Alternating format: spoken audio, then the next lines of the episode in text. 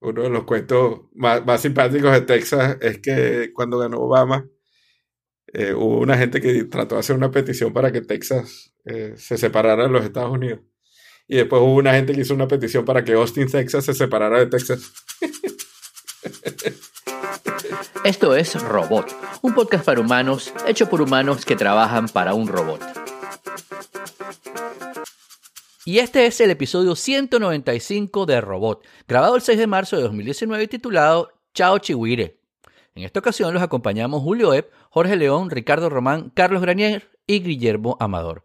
Pueden encontrarnos como siempre en revistalrobot.com o nuestras cuentas en Twitter, Revista el Robot, Joep, Jorge León, Roman Saurio, Segranier y Modulor. Mira, idiotas hay en todas partes.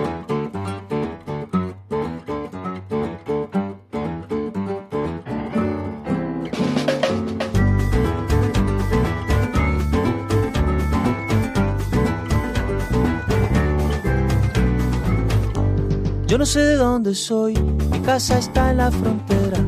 Yo no sé de dónde soy, mi casa está en la frontera y las fronteras se mueven como las banderas. Y las fronteras se mueven como las banderas. Mi patria es un rinconcito, el canto de una cigarra. Mi patria es un rinconcito, el canto de una cigarra. Los dos primeros acordes que yo supe en la guitarra. Los dos primeros acordes Soy hijo de un forastero y de una estrella del alba. Que si hay amor, me dijeron. Que si hay amor, me dijeron, toda distancia se salva.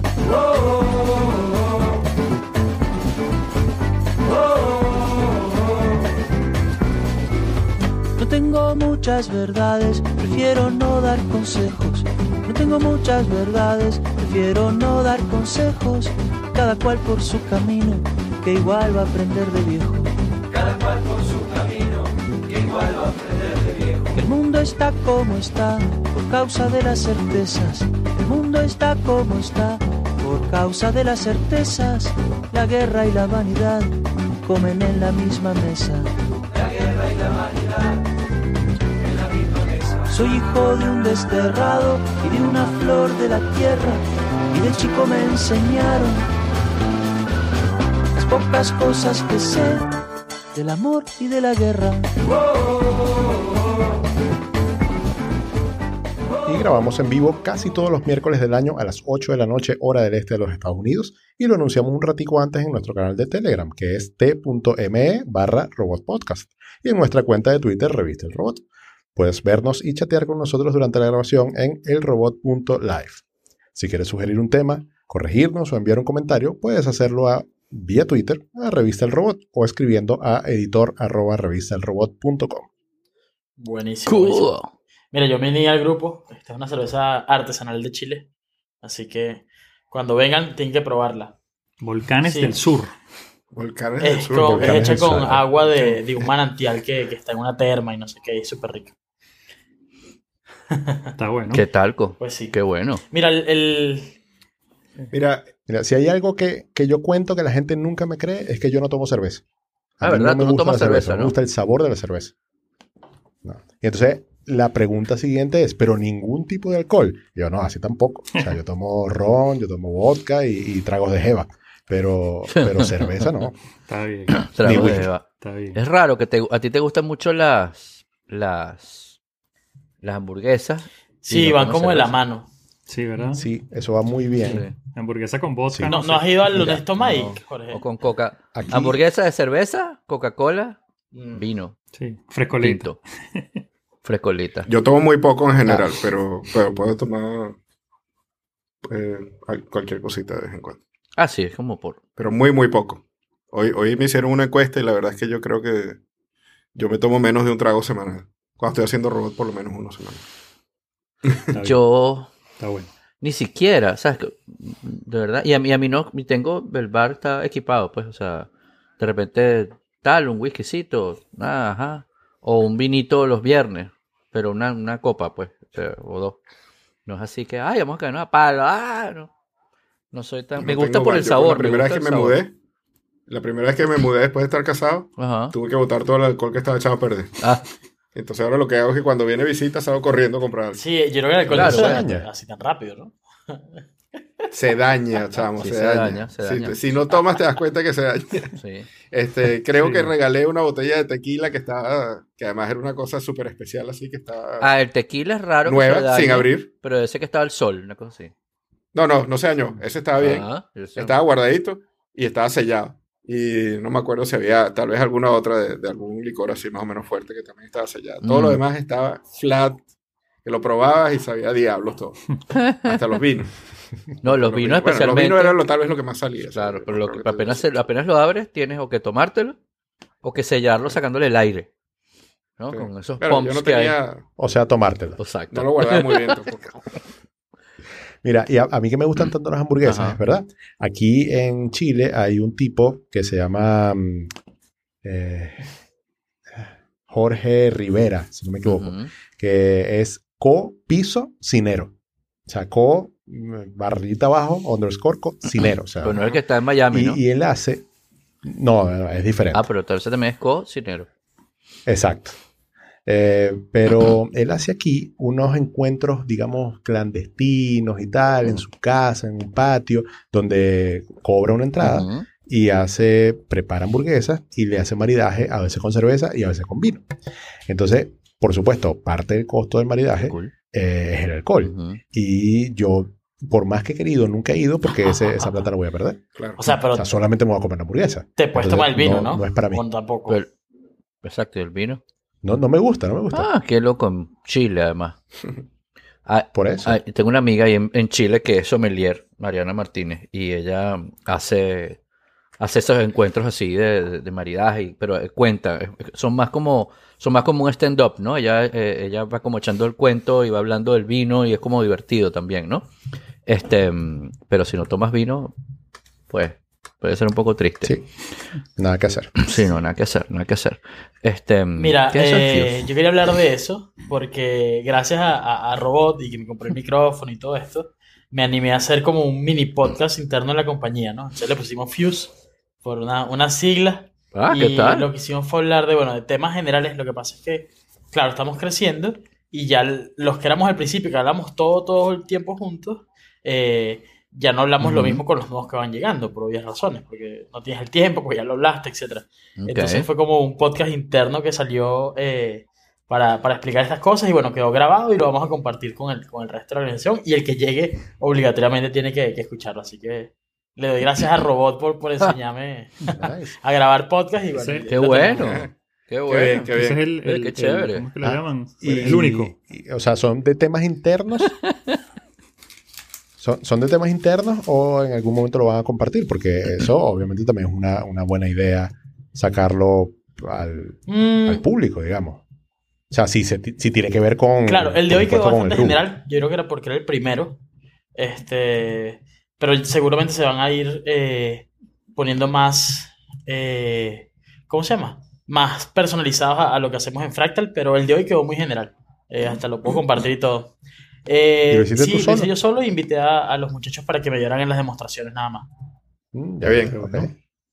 Oye, por cierto Sí. que hoy estaba viendo, oyendo el, el podcast que comentamos en el, en el chat, el de Incomparable, ¿es que se llama? Incomparable, sí. Que era sobre, sobre Source Code. Esa película Wow. sí me gustó. Y volver a, y volver a oír el cuento de la Esa, película. esa la película, quiero ver otra vez. sí, a mí me encantó y yo estaba escuchando el podcast. Y esa película tiene una característica muy particular que ellos comentaron en el podcast. Que yo más o menos me acuerdo de qué se trata, pero no me acuerdo de los detalles. Ujú, Y, Sí, entonces, y creo que debe ser una película muy rewatchable, ¿no? sí, totalmente. Que, que la puedo volver a ver y no es como que tienes spoiler. A mí me cuesta mucho volver a ver películas porque, porque bueno, ya sabes lo que va a pasar, ya sabes, ya conoces la película. Incluso cuando hay películas que tienen muchas, muchos layers, muchas... Ah, bueno, y por cierto, el podcast se llama, esta, que esta película es como una especie de cebolla, una cebolla, una película que es una cebolla, ¿no? Que tiene muchas capas. Bien. Mira, a, a mí me pasó eso. Recomendable, hay que ponerla ahí para... Mira, y no, y no puedo dejar de, de- de comentar tu, tu lower third. Este, los que somos fanáticos de Jeopardy. eh, no sé si ustedes otros ven Jeopardy, pero estamos por el suelo hoy con la noticia de que Alex Trebek le Sí. encontraron cáncer del páncreas tipo Oh. 4. Sí, o sea que. Pero no, ¿viste el video de él? No lo he visto. Pero el video es genial porque como Sí. él tiene el sentido del humor ese que tiene, dice, bueno, quiero que me ayuden, esto lo vamos a luchar, lo vamos a batir, porque además mi contrato dice que tengo que durar tres años más aquí, así que no, no me, no me queda otra. Sí. Este, Él es chévere. Pero- Eh, yo no Pero soy fan, fan de él, pero. cuatro no hay pero- mucho que hacer. Bueno, uno- el, eh, pero ahí va, ahí va, y te digo el... Yo tampoco soy fan, fan, pero me le quito el sombrero. sí, sí, totalmente. respetos. Totalmente. Sí. Totalmente. Y ahí- por ahí leí un comentario ahorita en un tweet que decía algo así que Alex Trebek convirtió a un programa balurdo de día de, de quizzes en, en una cosa que todos los geeks quieren participar y toda la gente este, inteligente quiere estar allí, ¿no? No, y eh, me parece buenísimo un programa en el que, en el que los inteligentes van y se ganan un millón de dólares, como ayer en el of Champions. Eso está genial. No es siempre el que juega basquetbol y el que juega tenis, el que juega, ¿sabes? Claro, claro. ¿Sabes qué? Yo tengo recuerdos de Jeopardy porque yo tenía un Sega Genesis cuando era niño. Y en Blockbuster yo alquilaba Jeopardy. Ah, ¿Y qué tal, y qué tal era? Era el bueno. Era jugable, era... era... Sí, sí. a- a- eh, a- así fueron mi- mis primeros pasos Ah, en qué inglés. bueno. Ah, ¿ves? Súper, súper. Aquí vemos, aquí vemos Wheel of Fortune de 7 a 7 y media, 7 y media a 8 Jeopardy todas las noches.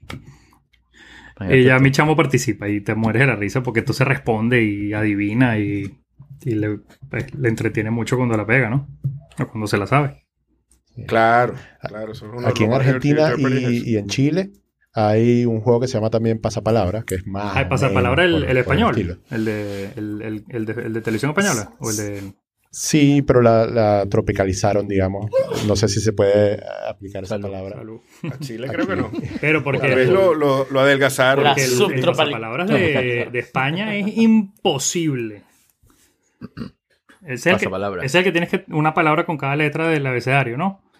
Exactamente. y Tienes un, un rosco que, que Imposible. te, te dicen algo rapidísimo y tú tienes que dar la palabra y si te equivocas una vez no te llevas el no, pote. el vocabulario bueno. que tienes que tener es una cosa insólita. Nosotros lo, Sí, lo jugábamos sí, mucho y sí. llega un momento y dices, o sea, me quito el sombrero, esta gente habla otro idioma. Hay que tragarse un diccionario de sinónimos. Perro, pero dos. ¿Quién era Te el, caes, en el, te caes en el caldo del diccionario de sinónimos. Te caes en el caldo. La sopa de la trash? Tal cual, tal cual. Y, y Jorge está en su nuevo estudio, ¿no? Estrenando estudio. Sí, eh, justo el fin de semana pasado me mudé y estoy en este momento en un sitio donde no quisiera estar, que es en, en la habitación. Ujú. Y ahora entiendo a Julio. Eh, porque aquí hay un, un espacio, digamos, el pasillo que da acceso a los cuartos, tiene un escritorio. Pero ese escritorio tiene la, la- la mesa, está empotrada en la pared, eh, o está fijada pues en la pared, y Ujú. está muy bajita. Entonces mi silla no entra y, y Ah, si la dejo fuera, entonces tranca la puerta. O sea, no puedo estar ahí todavía, Sí, sino que tengo que esperar que el fin de semana venga alguien, si es que lo encuentro, Ujú. eh, para que suba un poco el escritorio y entonces yo pueda eh, Claro. eh, ubicarme ahí. De hecho, compré, como ese es un espacio cerrado, Ujú. compré unos paneles eh, de estos de espuma acústica Ah, qué cool. Para, para poner un poquito ahí y tal, que no se, no se sienta tanto eco. Y bueno, provisionalmente estoy aquí, pero tendré un estudio mejor, espero. Ah, pero qué cool. Qué chévere. Bueno, fabuloso. Se ve chévere. Este, ¿y ha- has seguido rebajando o ya, o ya, ya llegaste al límite de, de tu... Mira, la semana pasada el reporte era 96.1. Ahora, eh, y y llevaba cinco días allí. Ahora llevo tres días en 95.8. Entonces, poquito a poco, pero por ahí voy bajando. Y lo más importante de esto es que estoy bajando sin pasar hambre, sin eh, como que sufrir, sin comer cosas que no me gusten. Claro. Entonces, para mí es eh. Eso es lo importante, ¿no? Lograr como cambiar el, el- el- la, la manera como uno hace las cosas para hacerlo de una manera más saludable y, y- y estar en un... en- no, no te digo que en la línea perfecto, pero estar en un peso que sea cómodo para uno, que sea sano, ¿no? Sí, sí, estoy mucho más cerca de la meta que, que, por supuesto, a ver, mucho más cerca de la meta de lo que, de lo que ya he recorrido. O sea, más de la mitad del camino. Ah, pero buenísimo. De hecho, estoy en, en 66%. Estás de salida Wow, ya. cool.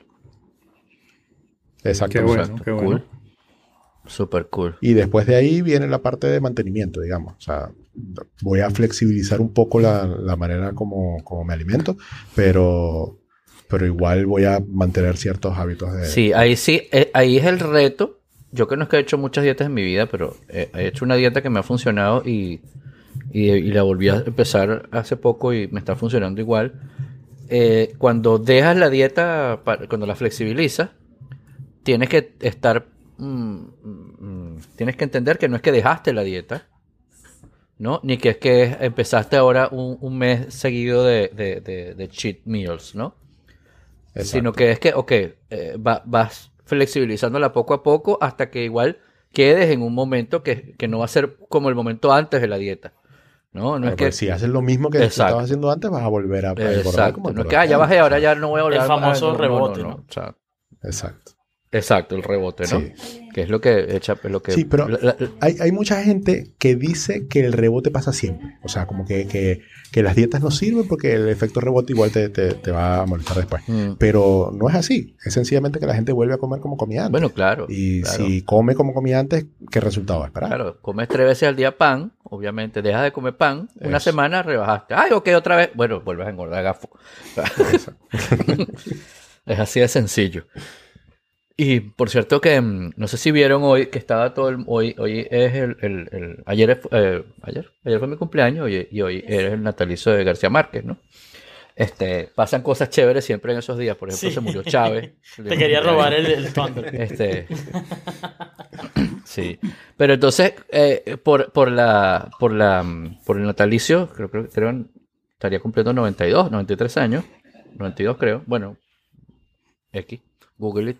Este, mm, Netflix anunció que, va, que van a lanzar una serie, o sea, que anunció que compraron los derechos de 100 años de soledad y que van a lanzar una serie, eh, eh, no sé, como Game of Thrones será, de, eh, basada en 100 años de soledad. ¿no? Es más como Marimar. Y hay un montón de gente, hay un montón de gente que está molesta, y hay un montón de gente que está contenta.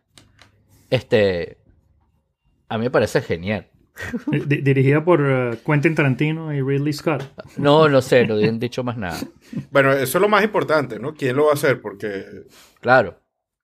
porque bueno, Sí. tenemos montones de, de experiencias de, de libros o cuentos. Claro. Yo en estos días estaba pensando que Asimov, que era un tipo tan genial Ujú. y tiene tantos libros tan geniales y, y tiene muy pocas adaptaciones buenas, ¿no? Yo Mm. nunca vi iRobot, Es buena. no sé qué tal será. iRobot era bien y... mm, Decentica, creo, ¿no? Yo nunca la he visto, tengo, Sí. es una de esas que tengo en mi lista, Will ¿Ese Smith. era con quién? Sí. con Will Smith. Will Smith. No, no me gustó. A mí, a mí. No te gustan los robots. Otro es, otro es Stephen King, por ejemplo. Pero Stephen King es un tipo no que, pega uno, ¿vale? ¿Ah? pa- para lo bien que, lo bueno que son los libros, Sí. básicamente es The Shining, ¿no? Sí, Sí, bueno, bueno, y, sí. Y es una- Pet, y- Pet es porque- la original. En la La película. original, la, sí, la película, la de Pet Cemetery, la original era, era, por lo menos para uno chamo, era terrorífica. Ah, bueno, a mí me pareció terrorífica, una, eh, una buena película de terror. Tengo, admito que tiene, tengo 30 años que la vi una sola vez. ¿Viste los cortos de la nueva? Este, no, Pero se, no. se ve, se ve buena. Pero hay libros, hay libros de Stephen King geniales, este, y yo creo que el, el ejemplo realmente es The Shining. Sí. Y Stephen King odiaba The Shining, y es porque, porque era otro genio que decidió que le iba a hacer una super película vagamente basada en el libro, ¿no? Este, y, y tal vez esa es la. Tal vez esa es la. Mira, el- y el- la 100 años de soledad, Sí, ¿sabes si va a no ser en, en español o va a ser en inglés? Porque eso, eso yo creo que sería bastante... Eso es otro tema. eh, influente, eh, influir- influiría muchísimo si fuera en, en inglés, ¿no? Luego no tendrían... Hay muchas cosas que irían por fuera que no, no tienen sentido. Y Sí, la, otra cosa... Sí. Claro. Ojalá fuera en español, pero sí, seguramente. lo- ojalá se basen en, en Big Fish. O sea, como que el, el, el feeling que te dé la película sea ese mismo que te dio Big Fish. Que, Pero qué, qué película tan buena. claro. Que para Sí, mí es la mejor película chévere. basada en el, en Película el realismo mágico que, que han hecho. Me, me gustó muchísimo por eso. ¿Has visto Yo, si veo esta serie, apenas es que voy a saber de qué va 100 años de soledad, porque una de las cosas que yo odié en bachillerato fue el- e- ese librito, o, o el que me obligaran a leerlo. Sí. Y yo lo que hice fue comprar el librito amarillo, que era un resumen, y no me importa decirlo, y tampoco me lo leí. Te digo que llamar a ese libro librito es mucho peor que llamar a esta cervecita, cervecita. Está bien, está bien. El, ¿Sabes que Stephen King aparentemente eh, no le gustaba el libro de Pet Cemetery? ¿No le gustaba su propio libro? No, le parecía que era un libro, creo que era Pet Cemetery, un libro super dark, este, de una época además de su vida súper... Sabes que él tuvo una, una parte... Y dicen, dice mucha gente que hay el Stephen King antes de, antes de, la, de la adicción y después de la adicción. Y, Mm. y que cambió mucho su manera de escribir y su manera de ver el, el miedo. Y el que está escribiendo ahora los cuentos de miedo como los que escribía él es el hijo, que escribe con un seudónimo. Joe Hill. Sí, y, mm, y escribió uno Ese es su que nombre, se Joe Hill. llama... el- Bueno, no es un seudónimo.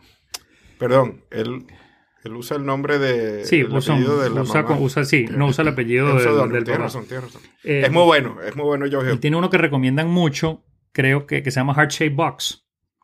Este, Ese es que, muy que bueno. tengo el sample por Genial. ahí, me lo empecé a leer y parece que es una cosa. Estoy a, estoy, estoy a punto de terminarlo de bajar para, para leérmelo completo, pero. Termínatelo de leer, es muy, muy Es bueno, es tan Y bueno el- como que dicen. Es muy bueno es el del. No me acuerdo cómo se llama, que la, que la portada es una placa. Ok. Es una, un vanity plate. Pero Heart Shape Box es, es increíble. Es increíble.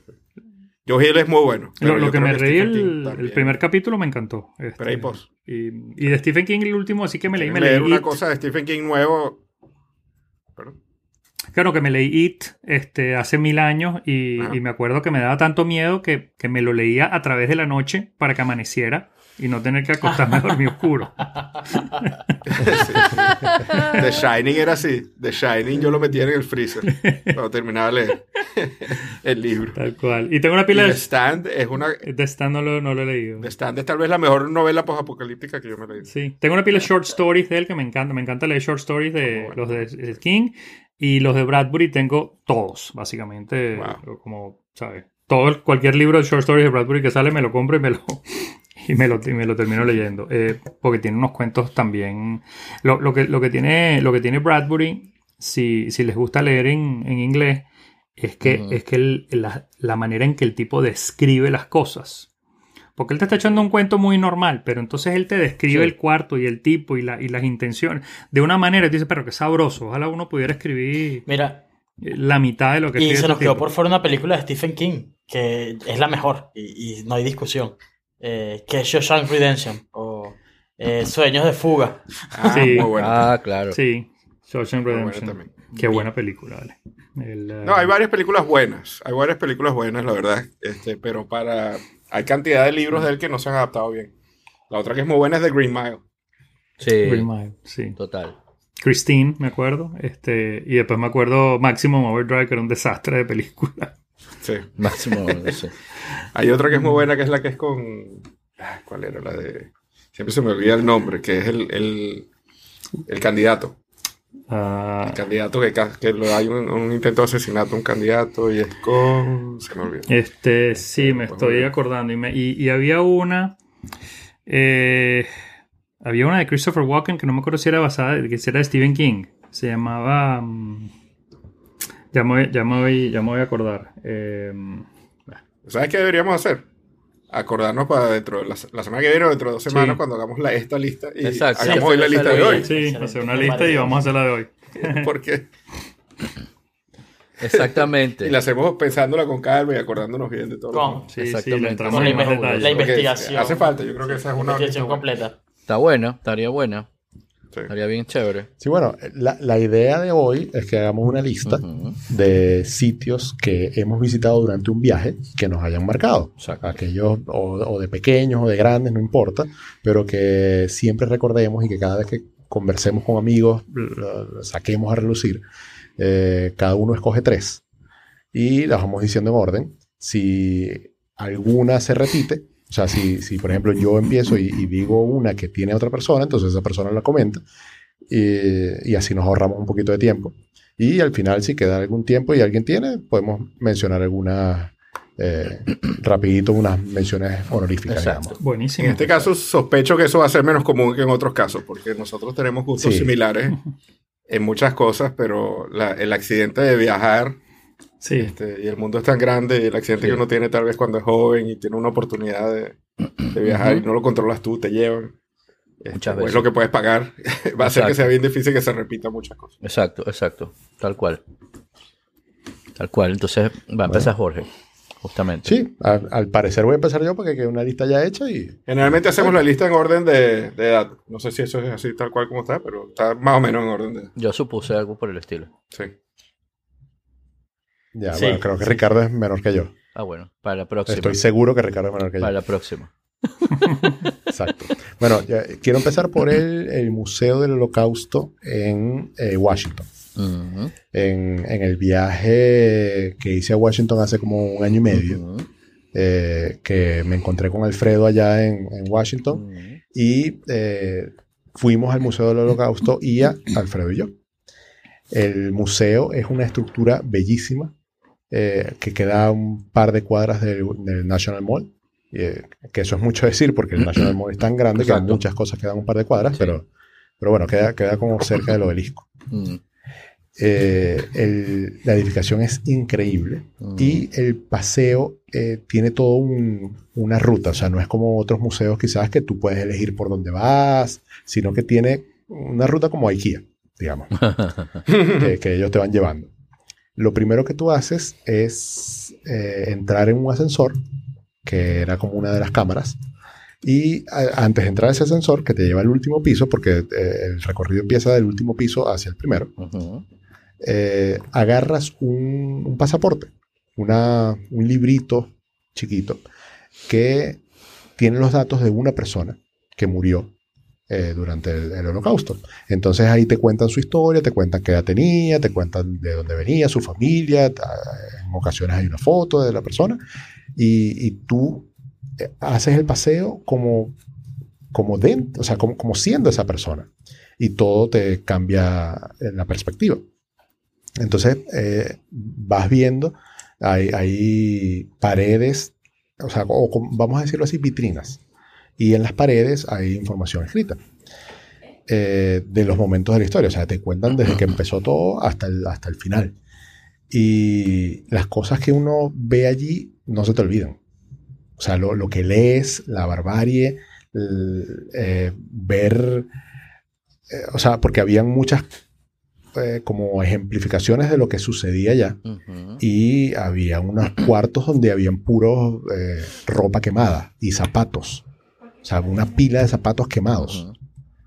Y ver, ver eso, de verdad que, eh, como lo hice de adulto, Sí. me, me dio una visión súper... O sea, que, que no, no era lo que yo había entendido en los libros, no era lo que yo había entendido en las películas. O sea, yo nunca había estado en contacto con, con algo así. Hay también eh, material audiovisual. Hay espacios donde tú te sientas y ves transmisiones de televisión eh, que, que contaban de esto, eh, ves eh, noticias, ves... eh, y, y- y es bien crudo. Es bien crudo. O sea, en algún momento se te salen las lágrimas Ujú. es como, como bien impactante. Entonces, esto sin duda es uno de, de- de los sitios que yo jamás olvidaré durante un viaje. No sé si alguno de ustedes conocen algún museo del holocausto, porque este no es el único. O sea, obviamente están alrededor de, de todo el mundo. Estaba esperando que alguien. Sí, no, yo Nadie, no conozco entonces. ninguno. Este. Pero sí, es una. na- Nada más de. A mí, a mí me impresionan mucho esas cosas. He ido a museos que tienen cosas. eh, algo, algo que ver con el holocausto, que no son Sí. museos dedicados. Eh, aquí en Miami hay uno, por cierto, En Miami hay uno. que yo no lo conozco. Sí, yo Lo nunca. importante de esos museos es, es que, eh, que estén allí para intentar que Sí, eso no, claro. no vuelva Claro, a no, pasar. eso- eso me parece. Eso me parece justamente que es la misión de eso y es la misión de esa clase de museos. Yo particularmente nunca he ido a un museo de ese estilo porque mi, mi- mi familia materna escapó del, del holocausto, ¿no? Entonces yo eso es algo que lo tengo presente, que lo sé, que lo conozco, que conozco toda la historia que me han contado mi, fam- mi familia, pero no, o sea, no, no me, no quiero ir como a recrear esas cosas porque ya las, las tengo muy presentes en mi, en mi mente, ¿no? Claro. Este, y, y- conocí por, por tiempo gente que eh, cuando yo, era pequeño vivía en, en una zona de Caracas que era, que era mm, netamente eh, eh, judía, ¿no? Eh, San Bernardino. Este, y mis amigos, mi- muchos de mis amigos, mis vecinos eran, eran judíos. Este, tengo, tengo mucha familia judía también. Yo no soy judío. Este, pero conozco todas las costumbres. En una época yo aprendí a hablar hebreo eh, con un rabino en San Bernardino. O sea, básicamente. En mi casa hacen Shabbat. O sea, pero yo no soy judío. Y entonces esa, esa, pero esa, esa, es- eso me, me, me- me- es, es muy chocante para mí, ¿no? O sea, no, no me, pare- me parece que está bien y que hay que, y hay que hay que mostrarlo, pero yo no, no voy y lo veo porque es como, wow. O sea, es muy, muy chocante. El, el último salón eh, es quizás el más impresionante de todos porque tiene testimonios en video de sobrevivientes del holocausto, Oh. pero, o sea, viejitos, por supuesto, ¿no? O sea, ya, ya actuales, Sí. me refiero, testimonios actuales de personas que sobrevivieron. Y las historias que cuentan, o sea, eh, gente que Claro. corría y que vio caer a su hermana eh, mientras corría y siguió corriendo y se salvó. O sea, es como que eh, Sí, como- se me paran los pelos cuando lo cuento. Claro, no, total, total. Bueno, esos tú. cuentos son increíbles. Y el, problema de estos museos es que la gente que, que va no necesariamente es la gente que debería ir, ¿no? También. Capaz. De hecho, ese museo, eh, un tipo que fue armado y, y mató a varias personas en el museo, ¿no? Ah, sí. Este, y bueno, pero sí, eso debe ser impactante y es una de esas cosas que tienen que estar en mi lista. Sí, y, y obviamente te cambian la, la perspectiva de muchas cosas, pues. Sí. Total, Bien. total. Seguimos. Señor Eh, Ricardo. bueno, vamos a ponerle un poquito más de, de alegría al- a la lista. Eh, comenzamos. Perdón por empezar No, así. no, no, para nada. bueno, es lo que es, ¿no? Pero nada, mi, mi, mi primer lugar en la lista Exacto. es cuando fui, fui- tuve oportunidad de ir a Belo Horizonte, en Brasil, a una conferencia por el trabajo. Y fui con mi esposa y mi bebé. Entonces, eh, un día, el sábado, eh, me quedaba como la tarde libre y tal. Y mi esposa dijo: Mira, conseguí este sitio que todo el mundo recomienda que vayamos, tal, tal, tal. Vamos caminando con el niño y, y la vamos a pasar bien. Entonces, yo fui como que, bueno, un parquecito de, de más de Brasil, lo que sea. Y fuimos a la laguna de Pampulla. ¿Ok? Este. Sí. Pampulla. Comenzamos a caminar, había una parte que está todavía, que está todavía, que está como en remodelaciones, en, en reestructuración, pero seguimos caminando, es un paseo como de, de 10 kilómetros y con cada paso que dabas te ibas metiendo como en otra época, eh, toda la arquitectura cambiaba eh, y, y en verdad el feeling que te da es, es increíble, llegas a un punto que estás como que eh, en una paz increíble, es muy muy bonita, es una laguna artificial, ¿ok? Después cuando llegué a la casa me puse a leer del sitio porque me impactó mucho y resulta que primero es patrimonio cultural de la, de la humanidad por UNESCO y segundo fue como el, el proyecto que usó eh, Niemeyer eh, para prepararse antes de Brasilia. Entonces todo lo que hizo ahí, el brutalismo y, y todo esto se, se ve, se ve en cada parte, en cada, en cada pieza y, y, y es increíble que sea un lugar tan gigante hecho por el humano y, y que todavía años después, pues, tiene como 50 años ya de que lo hicieron, te dé tantos, tantos sentimientos y, sea tan bonito, ¿no? Y, y lo mejor es que al final terminas en un parque súper gigante que tiene chigüires eh, libres y en serio los chigüires te pasan por los lados y todo. No, en verdad que, que es un paseo muy, muy bonito. Y, y es al final. Bueno, puede ser el principio, pero yo llegué al final. O sea, cuando- No, no. Pues lo que quiero decir es que cuando te vas puedes decir chao, chihuire. Exacto. Ah, yo Ay, estoy escribiendo aquí. Eh, hace un montón de años, cuando yo empecé a trabajar en, eh, en- cosas de, de- de, digital marketing, eh, yo, yo soy arquitecto, como ustedes saben, y yo tengo, hace muchos años, de- desde el 90 y algo, eh, tenía un blog, he tenido blogs, este, y mm, antes de que se llamaran blog, de hecho lo hacía en HTML y escribía, una vez a la semana escribía algo allí, lo dejaba allí, lo veía alguna gente, lo veía la gente que lo veía en mi firma del, correo, cuando sabía que si NetPoint, que era el proveedor de, de- de internet que yo tenía en ese momento, y te daba un espacio en un servidor para poner cositas allí. Este, mm, Antes de Geocities. ¿Ah? Antes de Geocities. Sí, sí, sí, no, total, antes de Osiris, por supuesto. Es que entendí Osiris y yo. No, no, no, no, sí, muchísimo, uf, muchísimo antes. Este, antes de, antes de Blogger. Antes de Tom No, from Osiris MySpace. es lo que dicen los geeks en vez de decir antes de Cristo. Exacto. Sí, Antes de Tom, el de MySpace. Ah, Exacto, total. Y este, yo tenía un blog y escribía mucho en ese blog y entonces la gente, eh, en, en esa época en Venezuela había muchas compañías de tecnología, etcétera. Nosotros trabajamos con gente de compañías de tecnología, pero en ese momento recuerdo que me escribían, me mandaba Motorola, Nokia, me mandaban teléfonos, me mandaban cosas para que los viera, los revisara y escribiera algo en el blog. No para escribir algo bueno, sino para escribir algo, ¿no? Obviamente, si el, el producto era bueno, la cosa salía bien. Si era malo, ni les escribía nada, hasta que a veces se los devolvía. Pero creo que una sola vez le devolví una cosa de esas a alguien. Este, y una de esas veces yo estoy yendo a, a- a un- a una, a una agencia de estas de, de, de, de PR y me dicen, mira, tú, tú, tú tienes visa americana. y yo, sí, sí, cómo no. Ay, y tú pudieras ir a San Francisco eh, el miércoles. Y era, ponte tú, era lunes, ¿no? wow. Y yo, mm, sí, claro, cómo no. Eh, de verdad, era una época eh, que yo estaba como cambiando las cosas que, que estaba haciendo y tenía muchas, muchas ganas de, de- de- de- de desarrollar un- mi- una vez más mi propia empresa, pero esta vez que tuviera que ver con digital marketing. Y, me- y- y yo, ajá, sí, claro, cómo no. Entonces, ah, bueno, aquí está, te mandamos el, dame, mándame tu pasaporte, le mandé el pasaporte, me mandaron el pasaje, me fui y llegué a San Francisco esa noche, al, al, al, al- recuerdo, el Hotel W, que es súper cool, y fuimos a Silicon Valley, a Palo Alto, a los, a, la- Wow. a los laboratorios de investigación de Nokia, y te estoy hablando, eso fue hace Bueno, como... ya, ya ahí, ya ahí estás hablando. Claro, pero eso fue Nada hace más como, decir esa frase. como 12 años, no sé, un montón de años.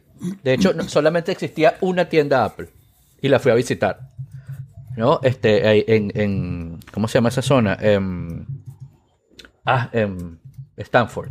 No, en un céntrico comercial de un piso en Stanford está una tiendita. Ah, esta es la tienda Apple. Y yo, wow, tienda Apple. No me acuerdo si compré algo o si tenía plata, porque en esa época había, como siempre, control de cambio. Entonces, que bueno, ah, chévere, 300 dólares que tenés en el bolsillo. Pero fuimos a, la- a- a- a- los laboratorios de Nokia, donde una gente, un francés, un alemán, no sé qué, nos contaron como cosas que pensaban hacer, unos teléfonos que, que iban a tener un GPS para decirte antes que antes que, que tuvieras que salir a una reunión, te iban a avisar que iba a haber cola. Yo, wow, qué maravilla. ¿Cuándo será eso en, en el futuro? No sé qué. Y recuerdo que todo el, toda la, toda la, todo lo que pasaba yo lo iba reportando en mi blog, escribiéndolo con la conexión Wi-Fi del sitio en un, en una iPod, en un iPod Touch. ¿No? Escribí ahí en el bicho, chaca, chaca, chaca, chaca, chaca, chaca. Este, pero fue, pero fue de verdad uno de esos momentos que te cambian la vida, obviamente, porque tú llegabas, estabas allí, estaba esa gente súper inteligente hablándote de cosas, y tú le hacías preguntas de que te parecían cosas lógicas, y los tipos, oye, qué buena tu pregunta, que no sé qué. Hice muchos amigos allí, en ese momento periodistas de otras partes del mundo, de México, de Argentina, que todavía hoy en día somos amigos y no, ahora hoy en día nos vemos en CES o nos escribimos por, por allí por allá. Este, eh, y, pero, pero en ese momento yo dije, wow, esto es algo que yo puedo hacer. Esto es algo que yo puedo seguir haciendo. Eh, muy, muy, muy, muy, mm, no sé si casual o graciosamente, eh, durante ese viaje, porque fue un viaje largo, porque era Caracas, Atlanta, Atlanta, San Francisco y, y el regreso, este, me habían escrito por email otra gente para otras cosas de otros proyectos que eran fuera de Venezuela, que también hice, uno con General Motors, uno con, uno con, con National Geographic, que fue en Colombia, este, y todos salieron después de ese día. ¿Sabes? Como cuando sabes que eh, algo que empujó lo demás que estabas haciendo, ¿no? Claro, un antes y un después. Ajá, entonces ese momento, ese, ese estar allí, ese ver esas cosas de primera mano, escribirlas en el blog, que la gente te escribiera de vuelta, que, la, que, que otra gente te llamara para entrevistarte por esas cosas que viste, yo dije, wow, yo tengo que, yo tengo que seguir haciendo esto. Esto, esto, esto me gusta hacerlo. Y bueno, y este montón de años después y todavía, gracias a Dios, pues está... Eh, eh, eh, lo, lo gracioso es que de alguna manera no es que se cerró el círculo, sino que el círculo llegué otra vez al lugar donde comencé ese, ese recorrido. Cuando a mí me llamaron para mudarme para California, yo dije, "Ah, este es el momento. Salud por la serendipia, entonces. Exacto, total. Entonces, salud. Sí. Salud. Sil- Silicon Valley está en, en el top de mi lista de sitios que tengo que visitar. O sea, yo no sé, no he averiguado si al Apple Park se puede acceder a visitar. Yo creo que sí, porque hay una, una tienda, ¿no? Sí, Eh, y, y es algo que yo tengo que, que vivir alguna vez. sí. Eh, Cuando tenga pasaporte, por supuesto. Bueno, Guaidó, Guaidó mediante, pronto lo tendrás. Exactamente.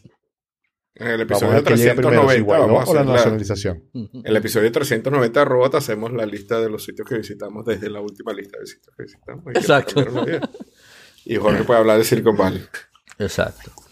Desde Silicon Valley, capaz. Exactamente. Ay, me arranqué la, la- la- la curita de donde me sacaron la sangre. Ah, ¡Auch! hay unos chorros de sangre por todos lados. Sí. No, no, son los pelos. Obviamente. Oh, Lo que duele son los pelos. Bueno,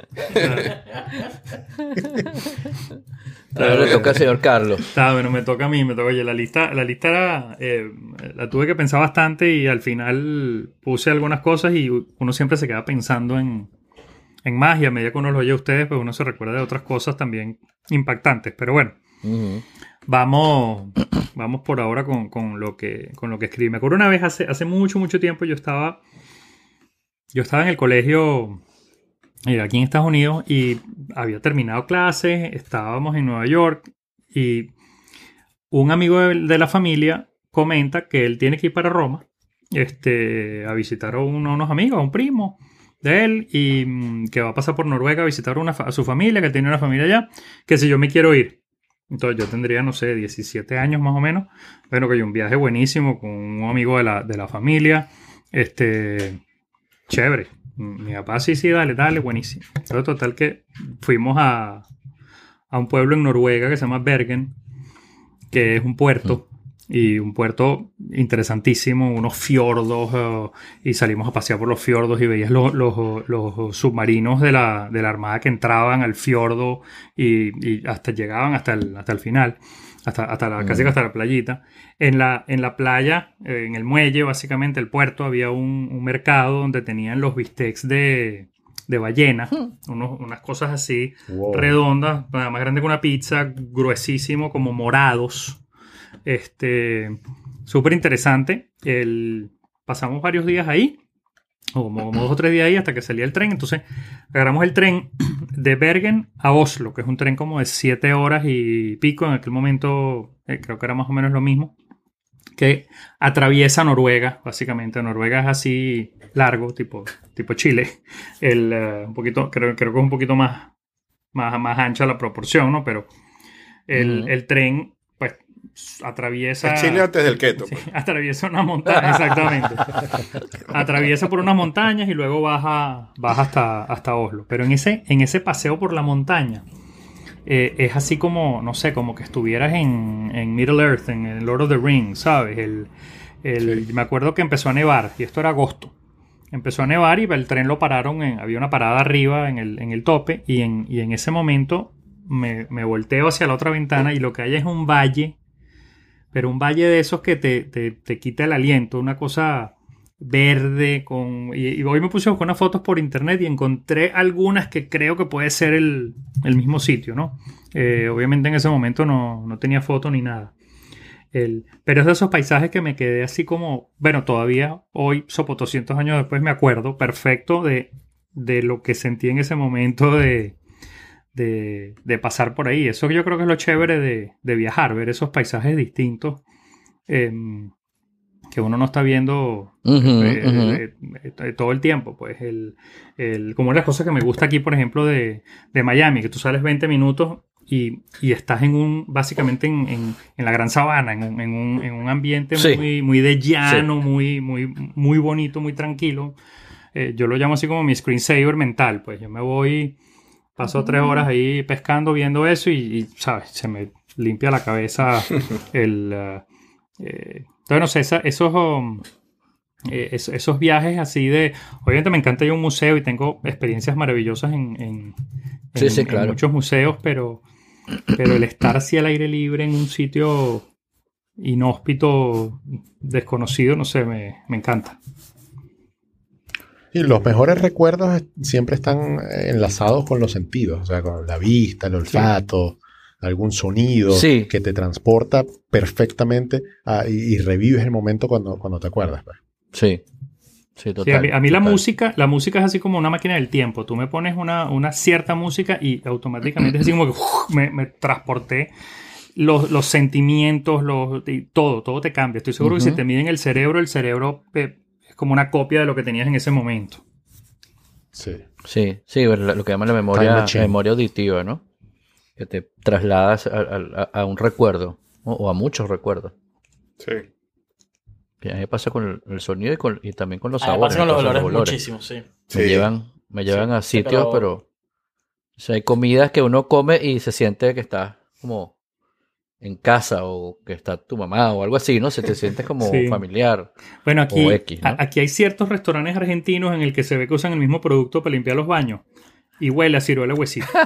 Y el, y, el, y, el, y el olor a ciruela huesito es una cosa que lo conoces si, oye, si estabas en Caracas en la época en que uno, ¿sabes? En el tráfico comprabas la bolsita marrón Sí, llena de la ciruela de bolsita. huesito, ¿sabes? Ajá, y está toda la cola. Sí, o, o el olor. como, eh, Hay un mercado, hay un supermercado en una cadena en, en Miami que se llama. No es Publix, es el otro. Eh, Winn-Dixie, Sedanos. presidente. Winn-Dixie, Sedanos. creo que. Sedanos que huele a Central Madrilense.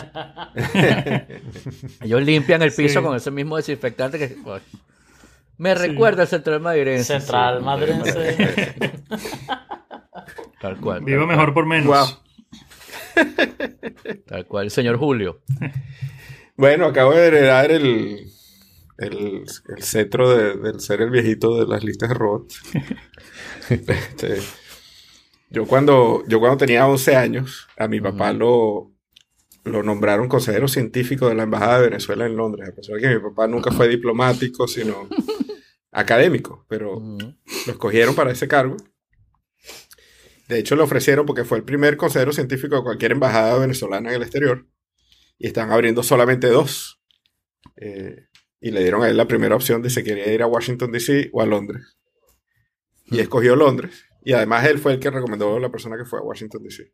Ay, qué cool. Y además después fue el que escogió la persona que abrió la tercera, que fue en Viena, que, que atendía al este de Europa. Pero inicialmente mi papá, con sede en Londres, atendía toda Europa. Ujú. Y, Qué y haberme mudado a Londres cuando tenía 11 años fue la cosa que a mí me cambió la vida, definitivamente. Además, yo llegué en la época punk. Hmm. Eh, Ah, y descubrí a los Sex Pistols y a The Clash y a montones de otras bandas que más nunca se escucharon. The. Spastics, The Stranglers, The Jam, este, Squeeze. Es que yo, yo fui... Mi primer concierto fue Roxy Music. Wow, qué cool. Y quien le abrió a Roxy Music fue una banda que se llamaba The Tourists. Y la banda The Tourists era este, los que después fueron. Me está olvidando el nombre, pero Annie Lennox. ¿Cuál era la banda de Annie Lennox? Wow, eh, Eurythmics. The Eurythmics. The Tourists, el guitarrista era este, este tipo. El de Eurythmics. El de, el de Eurythmics, sí. Ajá, el, el, que Que el esposo, novio de Annie Lennox. Exacto. Y la cantante era Annie Lennox. Wow, Este, yo los vi a ellos cuando no eran nadie. En vivo. qué, qué cool. Este, Qué bueno eso. Además, siendo un carajito, carajito que yo, yo mismo me preguntaba qué hago yo aquí, qué estoy haciendo yo en este concierto. ¿no? Pero aparte wow. de- del concierto, este, el idioma, eh, yo llegué a Londres y me pusieron en un colegio público. Ujú. Y el primer día eh, me preguntaron que si yo hablaba inglés y yo dije a little bit. Yo creo que a little bit eran las tres palabras que yo sabía en. Y por supuesto, el primer día de clase yo estaba en la puertica esperando a mi mamá. Qué auxilio. Y mi mamá dice que el jueves, de lunes a jueves, ya yo no estaba. Porque yo estaba jugando con los chamos, jugando fútbol, echando broma, con, cuando unos niños se adaptan. ¿no? Qué bueno. Y a las dos semanas yo no tenía acento. Yo hablaba con acento británico, que además lo perdí tristemente. Ujú. Pero que después llegaba gente, eh, me acuerdo que llegaron una un par de muchachas venezolanas, cuando yo tenía como un año, y hablaron con mi papá y le dijeron, mira, van a entrar dos muchachas venezolanas al, al colegio, y como buen niño, preadolescente, eh, las traté malísimo, y como las chamas eran gorditas y feitas, las traté malísimo, y le hablábamos en inglés. Nosotros no entendemos español. Mi hermano y yo que estábamos los dos en el colegio. Qué. Éramos una rata. sí. Este, Y después bueno, ya fueron mis universos y mis mundos. la- no sé quiénes son ya, ni me acuerdo. X. Tendré que preguntarle a mi papá si se acuerda quiénes eran. Pero, Mejor no. este, bueno, el, el colegio era un colegio al que se iba con flu y corbata, Claro. este, tipo Harry. Harry Potter. Este, los fluces servían doble función porque con los fluces hacías las arquerías en el recreo. Este, y la corbata te agarrabas el pelo cuando jugabas fútbol y después te las bajabas otra vez para ir a clase. Este, Ya broma tiene, tan buena. ya tienes fue un cambio de independencia gigantesca. O sea, Claro. yo, por ejemplo, vi Star Wars, el estreno, eh, solo. Me fui de mi casa caminando, me monté en un autobús, llegué en el autobús, me bajé en el cine, hice mi cole, compré mi entrada y vi mi, mi película. pues. Claro. Teniendo 11, 12 años, que es algo que en Venezuela era una cosa que Imposible. inaudita, por supuesto. Es una cosa genial que tienen grandes ciudades como Londres, como Nueva York, París, eh, Barcelona, un poco Madrid quizás, este, pero sobre todo, por ejemplo, Londres, que todo, todo está, o sea, el, el- el servicio de, de- de- transporte, el transporte público, está tan, tan eh, regado, también, tiene una cobertura tan buena. Tan bueno, sí. Y, es, y es- y es- y es- es seguro de alguna manera, pues, porque Sí. bueno, sí, en todos lados roban gente, en todos lados, el que, como dicen los colombianos, que da papaya, pues lo, lo, lo- roban, pues, pero, pero tú puedes, ir- yo, o sea, yo, yo he visto los, los niñitos caminando por aquí, por en Londres, en, en Miami, me acuerdo de los niñitos caminando para el colegio, niñitos chiquiticos, iban para el colegio, se montaban Sí, en su broma, se bajaban. No, este, que es una cosa maravillosa que tiene eso, eso, eso, esas ciudades, ¿no? Sí. La otra cosa, por supuesto, de Londres, es que Londres, yo siempre he dicho que Londres es tal vez la, tal vez la ciudad más cosmopolita del mundo, ¿no? Donde Sí, hay más total. concentración, porque hay ciudades muy interesantes. Nueva York es una ciudad increíble, París es Sí, una sí. ciudad increíble desde el punto de vista cultural, pero en Londres hay de todo. O sea, el Imperio Británico hizo que que ahí se concentrara todo. Entonces yo estudiaba con jamaiquinos, estudiaba con pakistaníes, con iraníes, con, con canadienses. Este, y bueno, la otra cosa que agradezco muchísimo de esa estadía ya, este, y que tristemente yo no fui tan, tan bueno como mi papá y mi mamá fueron con eso, pero nosotros nos obligaron a ir a todos los museos, el Museo Británico, la Torre de. Londres, a veces peleando, qué fastidio, porque tengo 12, 13 años, 14 años, y no quiero Ujú. ir para esa vaina. Al ballet, vimos a Nureyev en el ballet, tú, Este- obligado. la música clásica, el Royal Albert Hall, todas las visitas al Royal Albert Hall que te puedas imaginar. Todos los museos de Londres nos conocíamos para arriba y para abajo. Llegó un momento que en mis ratos libres, cuando ya estaba un poquito más hacia el final de, de mi estadía de tres años allá, Me iba yo solo, me montaba en el autobús y me iba al, al Museo Británico, me iba a, a ver cosas que ya mis padres me habían llevado. ¿no? Este, y, y Londres es un poquito, Londres es así como, como los libros de J.K. Rowling, ¿no? Son, de verdad que hay sitios, hay librerías que son como, como que estás en Diagon Alley. Sí, hay sitios que son Este, mágicos, ¿no? Que son como, hay wow, sitios ¿qué- completamente mágicos. Ajá. Vas Y hay, caminando, te los encuentras que no están en ninguna página de internet como, como recomendado y, y pasas una experiencia increíble. Increíble, increíble. Sí. Y hay de todo. Hay de Sí. todo. Es una cosa, este, de verdad, pues, impresionante. Yo a veces, por curiosidad, digo, déjame ver quién está tocando hoy en Londres. Y tú ves el mismo día, están tocando las bandas más grandes del mundo, cuatro o Sí. cinco conciertos a la misma vez en Londres. Sí. Sí. Este, que creo que a lo mejor eso se, se verá tal vez en Nueva York, si acaso, en algún momento, pero Sí, bueno. En Nueva este, York, rara Las vez. Vegas, Y pero bueno, en ni hablar de fútbol, por ejemplo. Ajá. 5, 6, 7 de los equipos más grandes del mundo están jugando en Londres también a veces el mismo día. Tienes que decidir si vas a ver al Arsenal, al Chelsea, al Tottenham o aquí en Carrizo vas a ir el mismo día, ¿no? Este, entonces es una ciudad demasiado, demasiado rica realmente. Y bueno, el, el fin de este cuento, que lo estoy haciendo demasiado largo, es que después regresé a Caracas. Mm. Le dije a mi papá que me dejara en Londres. Yo tenía 14 años, ahorita me río de eso. Pero yo le dije que me dejara internado, que yo no quería volver a Caracas. que- a pesar de que volvíamos a Caracas y lo disfrutamos mucho, todos los años volvíamos de vacaciones en verano y a veces en Mm. diciembre. Y, y siempre tuve mis amigos y- en Caracas, ¿no? Pero yo llegué a Caracas y me sentía como un alien, porque además en esa época que no había internet, Mm. eh, era, era en la época que esta película la estrenaron en Londres y a lo mejor en Caracas va a llegar en seis meses, un año, ¿no? Este disco salió en Londres y a lo mejor nunca lo van a editar en Caracas o tal vez lo vas a escuchar en una de esas estaciones de radio de las 3 de la mañana. Sí. Entonces yo me sentía como un alien, no entendía la música que la gente escuchaba, no entendía la ropa que usaban, Este, y, y yo creo que hasta, hasta hoy en día me siento un poquito así. Sí. Yo nunca me sentí venezolano del todo Sí. después de que llegué.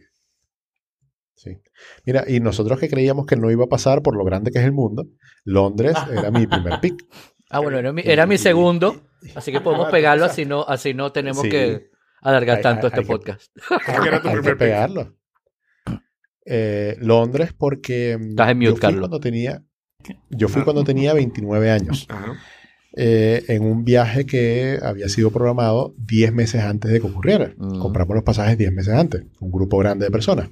Y cuando compramos los pasajes que íbamos a entrar a Europa por Madrid, dijimos, bueno, si vamos a estar en Europa, hay que hacer como que hay que conocer otras, otros países. Exacto. Y, y yo propuse que conociéramos eh, Londres, pero por nada más que por la importancia que yo sabía que tenía, porque yo veía eh, películas o series eh, de, inglesas y veía como que todo era muy viejo. O sea, e- e- era como raro porque todo era muy viejo en el tiempo moderno que nosotros estábamos viviendo para, para ese momento, hace 5 o 6 años. Y fue, o sea, me quedé impresionadísimo y hasta ahora es la mejor ciudad que he conocido. Porque a- allí, o sea, el, el salir del metro, del, del underground, y, y ver el Big Ben desde abajo, o sea, eso jamás en mi vida lo voy a olvidar. voltear la mirada, el, el palacio, el- la abadía, el, río, eh, o sea, todo es maravilloso. O sea, no, no hay algo que yo pueda decir esto es mejor que lo otro. O sea, toda la ciudad es increíble. Eh, Covent Garden, donde está la tienda Apple. Eh, eh, Hay ciudades como fui- Londres, París, Roma, que tú a veces volteas y ves la Torre Eiffel, el Coliseo, el Arco de Triunfo, el Big Ben, y tú dices, ¿cómo coño esta gente puede vivir aquí todos los días? Y Ajá. sabes, voltear y ver esa vaina. Y, Ajá. no, y no, sabes, no perder el aliento y no... Ajá, y ¿Saben lo, ahí. saben lo que es el síndrome de Stendhal? Y entonces la, la impresión, Eh, síndrome de Stendhal es un, eh, creo que era un pintor eh, o, un, o un escritor alemán que cuando fue a Florencia se quedó, le dio, quedó catatónico. O sea, no, no, no aguantó y, y- y perdió el conocimiento y, quedó como en un estado de, eh, no sé, catatónico por un, por un tiempo. Lo tuvieron que sacar de Florencia y ahí volvió en sí. Y, creo que eso es lo que pasa a veces en estas ciudades grandes, ¿no? Que llegas y, y ves tantas cosas tan famosas que dices, wow. sí, sí. Eh, por ejemplo, ahí, ahí viví muchas cosas por primera vez. Por ejemplo, eh, que, se, que anocheciera a las cuatro y media de la tarde. Eso es increíble. O sea, pa- para, para mí eso no era posible. O sea, el eclipse que... O al revés, acá, o al revés. Si vas a- en verano y son las del 8 de la noche y tú, ¿what? Exacto. Yo iba Entonces, al colegio eh, y, y a- el colegio fui- tenía que atravesar un parque. En el parque había un cementerio. Y nos íbamos en bicicleta. Y teniendo 11 años, eh, claro, yo empecé el colegio en agosto. Y de repente se empieza a poner más cortos los días. Y llega un momento que yo regresaba del colegio de noche, cruzando el cementerio. Y era toda una experiencia, toda una experiencia. Yo tuve una experiencia, un perro que me siguió, un perro negro. O Que llegué a sea, mi casa así respirando. La bicicleta le di con toda su alma. Tenía una chopper, por cierto. Una chopper, Qué cool. No, pero Y- de y- Y Ah. como para redondear mi comentario, eh, lo, eh, lo más memorable para mí de- del viaje Mm. fue que tuve la oportunidad de ver un juego de fútbol de la Mm. Premier. Estaba, estaba en el estadio del Fulham, estaba Ajá, jugando el. Manchester City, en, en el momento en que estaba Yaya Touré. Ujú. Y en uno de esos, o sea, yo, yo estaba en la barra del City. Y, y en uno de esos eh, era un tiro libre, lo iba a cobrar Yaya Touré, y yo saqué el teléfono y yo dije, esto seguro es gol.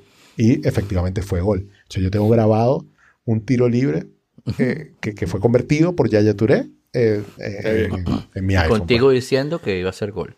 Fulham quedaba cerquita de mi casa y íbamos mucho a los juegos.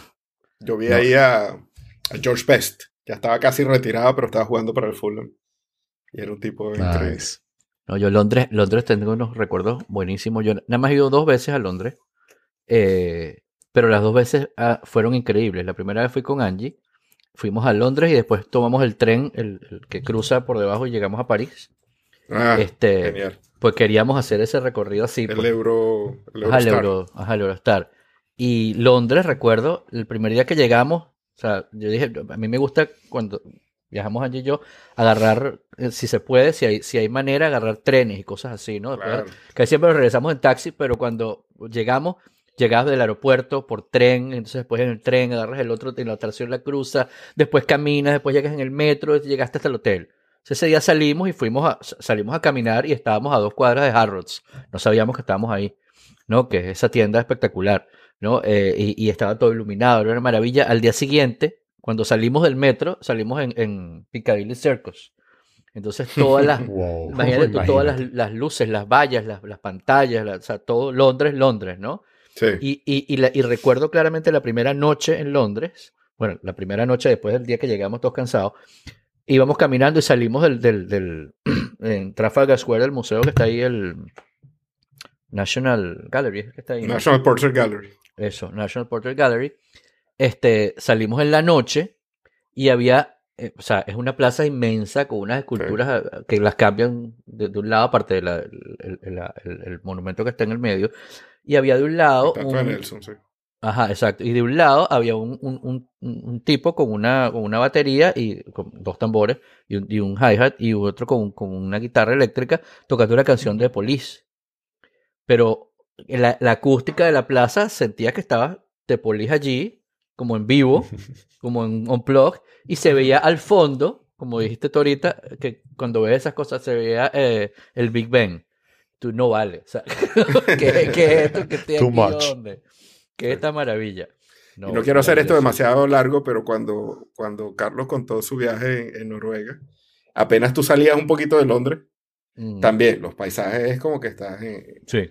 Pero en el- El Señor de los Anillos o, Sí. o- o en, o en una película de Harry la, Potter. la carretera que lleva Stonehenge, que vienes por una loma y, y empiezas a bajar y te lo consigues abajo en el, en el en donde Sí. la, donde la, la- Sí. la calle se separa, es, es insólito. Ajá. Es Como que lo hubieran puesto ahí a propósito. Ta- tal cual, tal cual.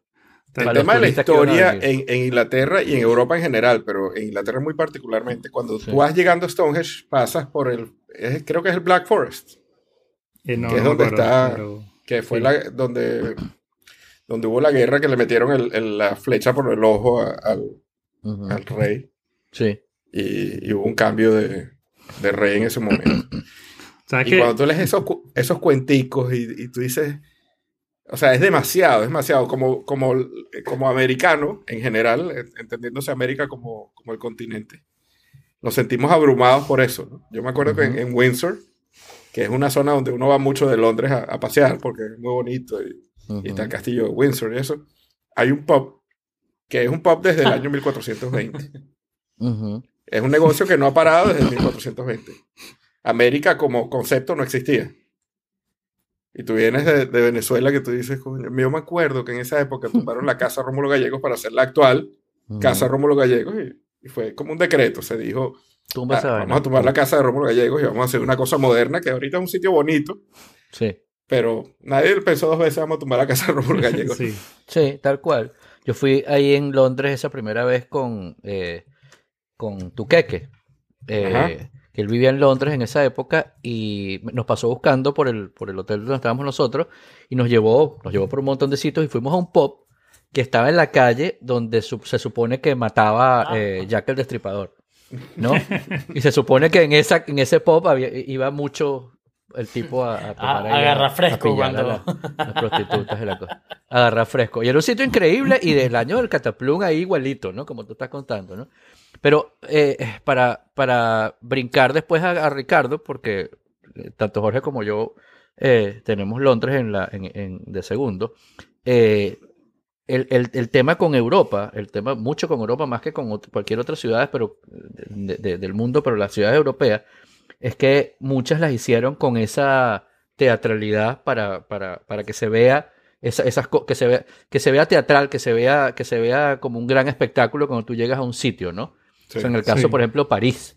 París es una ciudad que primero, primero una ciudad y después ellos, después llegó el, el- el- el emperador Napoleón III, que era el nieto de, de Y por el cual nos ¿tú lo llevamos a? Latinoamérica. ¿Conoce? Es- ok. Este, y el tipo, el tipo decidió, bueno, eh, yo voy a hacer, yo, yo quiero que, esta, que esto sea, que, que, se- que- que es un sitio cool para mí. Entonces eh, hicieron unos trazados, los trazados que, que, que, que, que hacen lo que hoy día es la ciudad de Londres, la ciudad de la ciudad de París, este, eh, dijeron, bueno, aquí está el Palacio del, Louvre, entonces vamos a hacer, aquí vamos a hacer un arco triunfal y vamos a hacer una línea que una estas dos cosas y que una está con esta. Entonces el, Museo del Louvre, que era el palacio, este, unía en una línea recta con la Plaza de la Concordia, que unía hacia el otro lado con, el, obelisco eh, y con la, con la iglesia de la Madeleine, pero para el otro lado estaba el Champs-Élysées, que toda esa, esa línea recta llegabas al, al, al, al Arco del Triunfo, Sí, que en otra línea recta llegabas a la Torre Eiffel, que cruzaba por el Champ de Mars, que cruzaba, o sea, todo estaba trazado y ampliadas esas calles, dijeron, aquí hay una casa, quita la casa. Esa, esa imagen que uno ve de, de, de, de París que tienen las, las- lo que llaman los empersements, que son esas Ajá. casas que son como unos na- desnarizamientos que llaman, ¿no? Que, que son como triangulares. Es porque ahí había, ahí pasaron una calle, pues ellos decidieron pasar una calle allí, y bueno, si te llevaste la casa, te lleva, tenía tres Lo que habitaciones, quedó, quedó. una, pues ni modo. Eso es lo que quedó. Eso es lo que quedó. Y de hecho, ese, mm, esa, esa, ese sistema de cuadra en estrella, que, si- que tú te paras en el medio y ves ocho calles alrededor, lo había hecho justamente ese emperador para, para poder eh, luchar contra las guerrillas que lo querían tumbar. Se ponían un pelotón en el medio y podían controlar ocho calles a la redonda. Qué bien. Lo malo de eso es que era la única ciudad eh, eh, eh, europea por donde pasaban los tanques, años después los Alemán, tanques wow. alemanes, y donde se paraban en el medio los pelotones nazis y controlaban a la ciudad. ¿no? Claro. Pero casi todas las ciudades europeas son, tienen algo, algo, algo de esa, de esa, de esa teatralidad, ¿no? Este, Sí, sí, sí, Sí. Increíble. Mira, Yo quiero hacer déjame- un par de comentarios más y después prometo que me callo. Déjame, déjame colearme un Este- segundo para, Ajá, dale, para, eh, para cerrar el, el- el capítulo de Londres. eh, aunque Ajá. tú lo puedes volver a abrir después, eh, eh, no importa. Pero cuando empezaste a echar el cuento de Londres, me acordé de uno de los, uno de los recuerdos más bonitos que yo tengo. Entonces voy a eliminar uno de mi lista y así lo hacemos sorpresa. Que fue en, Perfecto. fue en Londres. El, el, eh, echando para atrás un poco, yo casi nací en Londres. Mi, mi papá estaba Ujú. estudiando allá. Eh, pero como en aquella época, hace tanto tiempo, Venezuela era primer mundo y, y- y Europa Sí. Todavía estaba recuperándose de la guerra, el, eh, decidieron que lo más lógico era que mi mamá con 7, 8 meses en estado viajara para, para Caracas en un BOAC que hacía como 17 paradas. El, yo naciera en Caracas y después de un mes, un mes, un mes cumple, el día que cumplí un mes me montaron en un avión BOAC 17 horas, 3 paradas, otra vez de Bueno, regreso. menos, menos mal no fue un comet. Eh, creo que bastante gente eh, de- se recuerda del, del viaje. Sí, creo que era un comet, una cosa de esa. Pero bueno, total que, total que no nací allá. Pero muchos años después estábamos en, en Londres en Navidad y conseguimos oh, entradas para el concierto de Navidad en el Royal Albert Hall.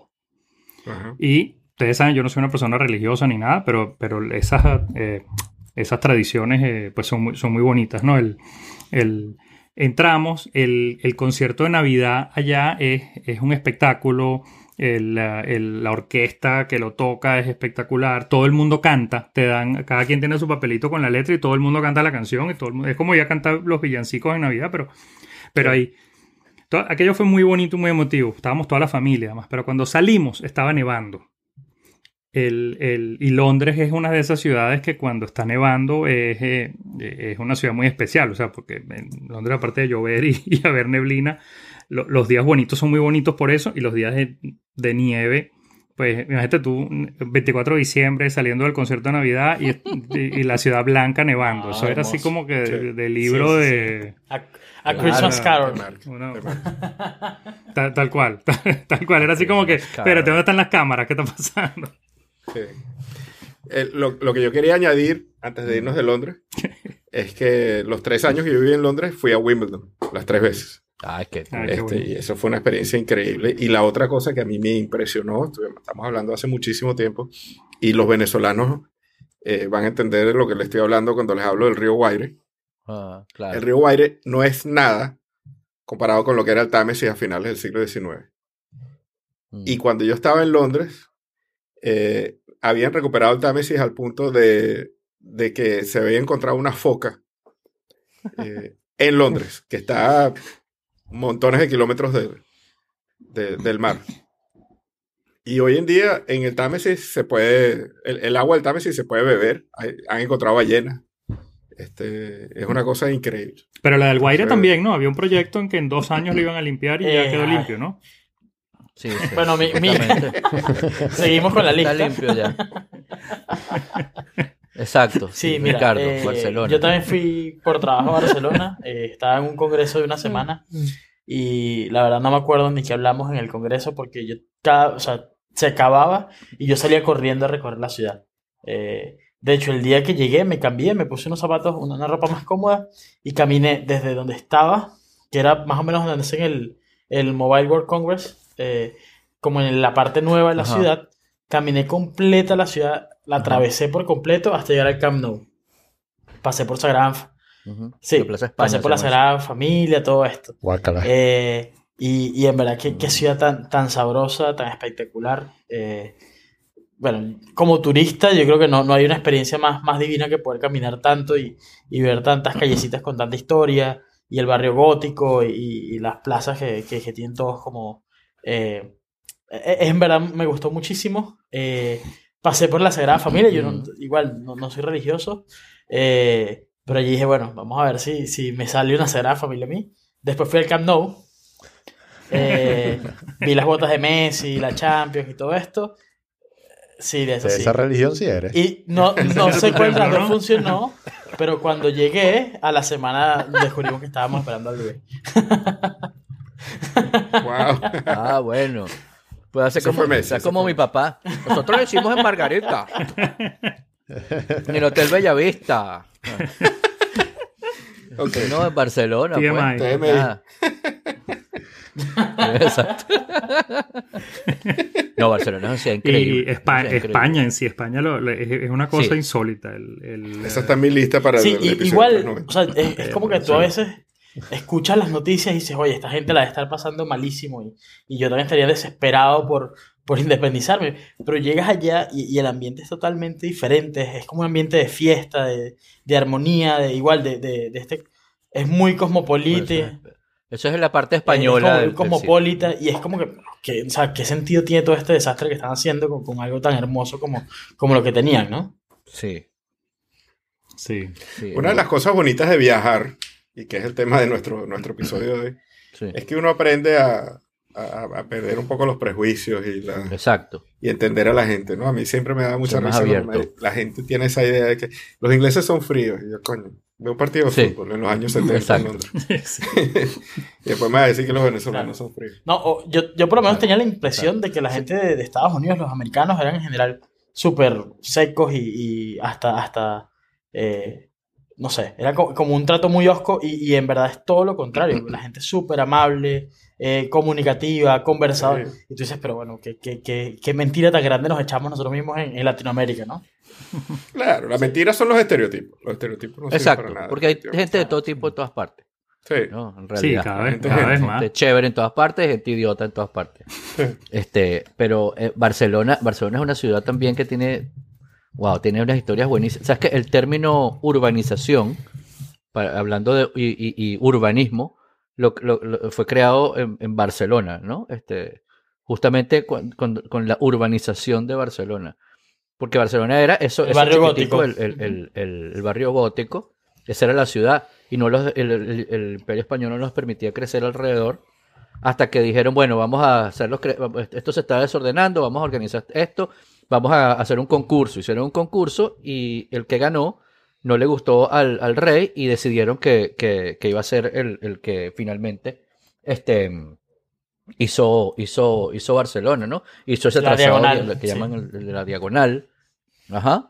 Este, y ¿cómo se llama? Y el, el camino que llega desde Gracia, arriba, el pueblito arriba, hasta, hasta abajo, hasta donde está la- lo que es la Plaza Cataluña, Claro. que se llama Paseo de Gracia, que Sí, viene, las Ramblas, que viene siendo como la, los, no, Ah, los Champs- ya, ya. son como los Champs-Élysées eh, de, de Barcelona, ¿no? Donde están las tiendas más espectaculares, Chanel, sí, sí, no sí. sé qué tal, y donde están muchas de las obras importantes de, de Gaudí residenciales, que si la Casa Milá, que si la Casa Bachó y esas cosas, ¿no? Este, pero no, Barcelona es una, es una, tiene una historia genial.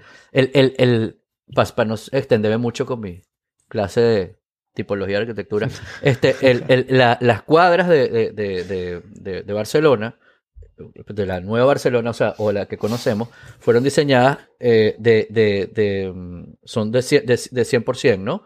este, para que sea, para que sea una cuadra, para la redundancia cuadrada, Cuadrada. y sea una hectárea, pero este, con, para, que el, para, que el, para, para que el sol no les pegue directamente, eh, la, la giraron, ¿no? Imagínense como un hexágono, el que nos Con un escucha. rombo. como un hexágono. Imagínense un- un- como un rombo. Imagínense Un un, cuadrado rombo. que lo giras y entonces es un rombo. Entonces el- la, la luz nunca le va, nunca le pega directamente, siempre le pega eh, de lado a las fachadas, ¿no? Este, nada más al mediodía, obviamente, eh, eh, cuando vas caminando por la calle te pega el sol de- desde arriba. Pero, pero eh, en, en el resto del día hay, hay una calle que tiene luz y una calle que tiene sombra siempre, ¿no? Depende si es la mañana o la tarde. Este, y, lo, y lo hicieron justamente para eso y además le, le recortaron la- la- las puntas de las cuadras, tienen como una punta recortada, porque eh, eh, eh, decían que, bueno, en el futuro cada persona va a tener un, un, un tren, un tranvía personal. Y entonces de repente cuando lleguemos caminando a las esquinas nos, nos va a pisar. no Tesla. lo vamos a ver. Un Tesla. Un Tesla, un Tesla silencioso. Y entonces por eso están como recortadas las esquinas en Barcelona. Tú que, tú que fuiste, eh, te vas a dar cuenta que Sí. tú ves la, la, la esquina y ves Sí, los sí. carros que llegan mucho antes de llegar a la esquina, justamente Claro. por eso. me, me parece súper raro, pero sí, Chin Chin, se, ¿no? se ve el efecto completito. Y, Y y, también me parece súper loco lo de las diagonales, o sea, porque hay literal diagonales que atraviesan como si hubieran cortado con un exacto la ciudad. Eso me, me pareció también muy, muy, muy impresionante, ¿verdad? Que eh, es una ciudad que, Sí. que- que vale la pena ir a conocerla a pie, o sea, caminarla completa y, pasar todo el, Total. todo el tiempo que estés total. allá caminando y comiendo, ¿no? Porque también se come divino, muy, muy rico. Oye, Claro, qué bien se come en Claro. España. sí, señor. Eh, pues sigue Carlos, porque ya yo hablé de Londres. Sigo yo. Bueno, el, eh, bueno, seguimos con las ciudades eh, las, Europeas. las ciudades europeas. Este, siempre me acuerdo, uno, siempre leía en, en, no sé, educación artística, te hablaban de, de la Venus de Milo, de la Victoria Samotracia, de la de- David, del Arco del Triunfo, o sea, de todas estas cosas siempre te, y me acuerdo que estaba yo en, en París, fuimos al Louvre, estábamos caminando por el Louvre, dando vueltas, viendo a ver qué, qué había, y de repente en aquel momento, yo creo, que, yo creo que ya la mudaron, pero en aquel momento, tú venías caminando por unos pasillos larguísimos y al final hay unas escaleras, que es como una escalera Ah, que, sí. que sube y la escalera se abre hacia los, hacia los lados. Ajá, ¿no? y remata ahí justamente. Y al subir esa escalera, venimos conversando y levanto la vista y ahí estaba montada la Victoria Samotracia. Puesta ahí con las alas, este, el, y, y es una cosa que, bueno, me quedé así como que, como que se te va el aire, me dio, ¿cómo que es? El síndrome de Stendhal. Ahí, ahí se, ahí se lo puse en el documento, el, la definición que la busqué. El, me quedé, pero así como que sin aire. Este, y eso fue, no sé, eso haber sido en el año 88, por ahí, o sea que, me, y todavía me acuerdo, todavía me acuerdo así como que, me acuerdo exactamente, ¿sabes? Dónde, dó- dónde estaba, por dónde venía y dónde fue que lo vi. El, em, pero creo que la mudaron, creo que ya la, la, la reubicaron para, Ah, para otro salón o para otra cosa. La tienes ahí como la, como la Mona Lisa, que es un- una ventanita así chiquitica y 200 personas y no la puedes ver. Y además no es la que es porque es una de mentira para que la de verdad no se eche a perder. Seguramente. Qué lástima. Sí, sí. Pero, pero sí, a mí los museos me encanta. Me gusta el, el- me acuerdo en el Prado, el- porque Mm. siempre hay unos. Uno, uno ve un arte muy distinto en los distintos, en los distintos museos. En el, en el Prado Sí. yo, eh, había toda una colección de, de, eh, de, los, uh, de los dioses eh, griegos y los dioses romanos. Ah, toda la, sí, toda sí, la- de sí, toda sí. la mitología. Eh, espectacular de, de- Ahí donde está la, la, la mesa esta que es de los, los, los pecados, los siete pecados, no sé qué tal. Sí, unas cosas pintados unas ahí. espectaculares. Y en, y en, eh, en Rusia, en San Petersburgo, Mm, el, eh, en San Petersburgo tienen el, el- el famoso que es el Hermitage, pero tú vas al Hermitage y mira, eh, ok, es muy bonito, muy chévere, pero es como ir al Louvre, es como ir a cualquier buen museo de, de una ciudad importante. Tienen todos los artistas famosos. Este, ¿sabes? Mm. Tienen a Monet, tienen a Cézanne, tienen otro. grandes, o sea, grandes éxitos. tienen un poquito de todo, pero, pero cosas que, a menos que seas experto, bueno, ya has visto algo parecido. Pero tienen la Galería Nacional, donde tienen cuadros de pintores rusos. Y los cuadros de los pintores rusos son unas cosas tan distintas y tan espectaculares. Son unos cuadros del tamaño de una valla de autopista casi. El, eh, el- y entonces está el cuadro, el cuadro gigante y después están los estudios que hizo el, el pintor para cada uno de los personajes que salen en el cuadro. Eh, bien, bien interesante, porque esas, sí- esas sí son las, las cosas que uno no ve en otra parte, ¿no? El, eh, cu- cuando tú ves un, un museo así tan, no sé, como tan, tan, tan local en, en ese sentido, pero si están un día en San Petersburgo, eh, vayan, vale la pena. San Petersburgo. No, el, el museo del, No creo que pase pronto. el museo del, del Louvre este, es impresionante siempre, ¿no? Pero la Sí. primera vez que lo ves es súper impresionante. Yo, la primera vez que lo vi ya tenía la pirámide esta, la de... La de... La del código da Vinci. Bay. Este, la del código da Vinci, Sí, exacto. eso. La del código da Vinci. Y ¿Y ya estaba en la tienda Apple? ¿Ah? ¿Ya estaba en la tienda Apple? La primera vez que fui, no. La siguiente vez que fui, sí. Pero la primera vez que fui, entré por una, un- una por, iba por una callecita lateral y entré por una de esas calles que, que esas son como unos tunelcitos. Y entras así de repente como que se te dispara toda la, la, la, la- todo lo que está allí, ¿no? La plaza, la pirámide, la- el, el- el- el- el- el museo alrededor, ¿no? El palacio. Y tú dices, wow. O sea, que se te ponen los ojos llorosos, porque es una cosa bella. Sí, sí. ¿no? Sí, sí. total. Yo creo que yo vi la Yo, yo victoria todas las ciudades que voy que tengan Apple, Apple Store o Hard Rock Café, los tengo que visitar. Siempre. Y en ese viaje de las cuatro ciudades que fui, fui al Hard Rock Café y al Apple Store. Y al Yo el McDonald's. único. Apple Store, el único Apple Store que he visitado, visitado es el, el de Fort Lauderdale en la galería, porque fue el primero que fui. Y entré como tres minutos y salí. Y toda mi familia estaba ahí viendo cosas y yo decía, coño, toda esta vaina yo la conozco. Chévere, la vi, me tomé dos fotitos y ya está. Es la primera Apple Store y último que visito por visitar. Ay, no, no. Después te cuento el que vi ahorita. Este. mm, Ah, pero te toca a ti, Julio. Julio. Me toca a mí, sí. Este, este, este episodio en, de mi parte se está convirtiendo en un homenaje a mis padres. Porque mis padres de verdad que nos hicieron viajar. Mi papá, antes de mudarse a Londres, hizo un viaje eh, siendo académico, siendo trabajando en la, en la escuela de, de ingeniería de la Universidad Central, la, en el- la Facultad de Ingeniería, fundando la escuela de ingeniería metalúrgica él vino a los Estados Unidos a buscar profesores que se llevó a Venezuela a trabajar en la Universidad Central. Mm. Esa era la excusa al menos. Y en ese viaje nosotros se trajo toda la familia, que en ese momento éramos cuatro, mi hermano y yo, mi mamá y mi papá. Y el viaje fue, eh, volamos a Miami, de Miami fuimos a Jacksonville, Gainesville, eh, de ahí agarramos un avión a Washington, D.C., otro avión a Boston, otro avión a Salt Lake City, otro a San Francisco, y en carro a San Diego, Tijuana, Phoenix, donde agarramos un avión a Nueva Orleans y luego a Caracas. Le dimos la vuelta a los Estados Unidos. Qué cool. Este, una cosa increíble, increíble. Te- Se imaginarán en el camino la cantidad de cosas que hicimos y vimos. Eh, Claro. ¿En cuánto tiempo fue eso? eso fue un verano. En San Francisco vivían mis primos y los visitamos. Este, eso debe haber sido como un mes más o menos. Debe haber sido como un mes. Y bueno, Y toda la logística de, de dónde se iban a quedar. increíble, no increíble. O sea, yo tenía nueve años. Yo tenía nueve años. Este, y tengo algunos recuerdos, un par de anécdotas que les puedo echar. En. Washington, D.C., mi hermano, que siempre fue el travieso de la familia, en un hotel de estos gigantescos. En Venezuela éramos todos millonarios, por supuesto, en esa época. Y nos quedamos en los mejores hoteles.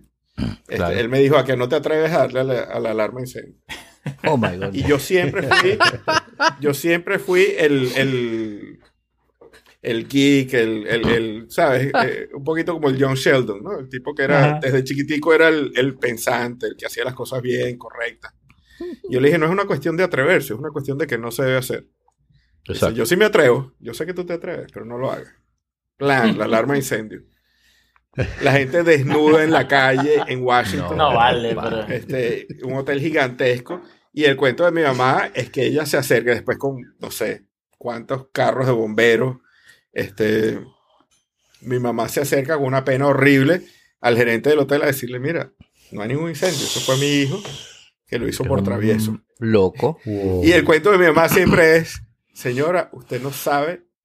este, el- la tranquilidad que me da saber que es un niño travieso y que mi hotel no se está quemando. Este, que era lo último Qué que ya se esperaba la qué reacción del suerte. tipo. ¿no? Qué suerte, ¿no? Este, y, y la otra anécdota, hay un par de anécdotas pero más, perdón. Una es que cruzando el desierto de Arizona, yendo de San Diego a Phoenix, este, en la radio, aquel carajito fastidiado en la parte de atrás del carro, en aquel solazo, y en la radio escuchando a Nixon renunciar. Perro. Oh my God. Y, y la otra cosa curiosa, eh, para, para no fastidiar mucho, en Nueva Orleans, Mm.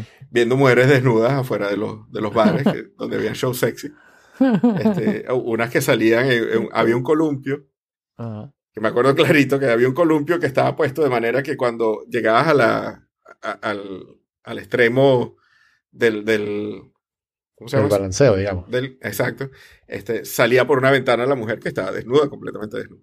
Oh, y nosotros caminando por ahí, y yo tenía nueve años así, Oh, con la boca abierta y A propósito, pasando por ahí.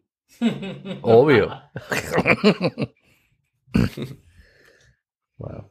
Pero sí, lo que me impresiona de eso es la logística. Increíble, increíble. Yo no entiendo cómo mi papá hacía esas cosas. Ah, porque en esa Claro, época uno viajaba con unos mapas, ¿no? Con mapas, Sí. en papel. Y, Ajá, bueno, te digo, esto es una combinación de, de eh, avión con carro, eh, de hoteles, con quedarnos en, en casa de primos. Este, por ejemplo, la, el- la manejada famosa de la, de la carretera de la costa de California, que no recuerdo cómo se llama, de San Francisco a San Diego, es una cosa increíble, ¿no? Sí, la... El Pacific Coast tu Highway. papá se llama. debió gastar más en llamadas de larga distancia para cuadrar los hoteles que en los Posiblemente. pasajes. Seguramente. Posiblemente. Y el, y el.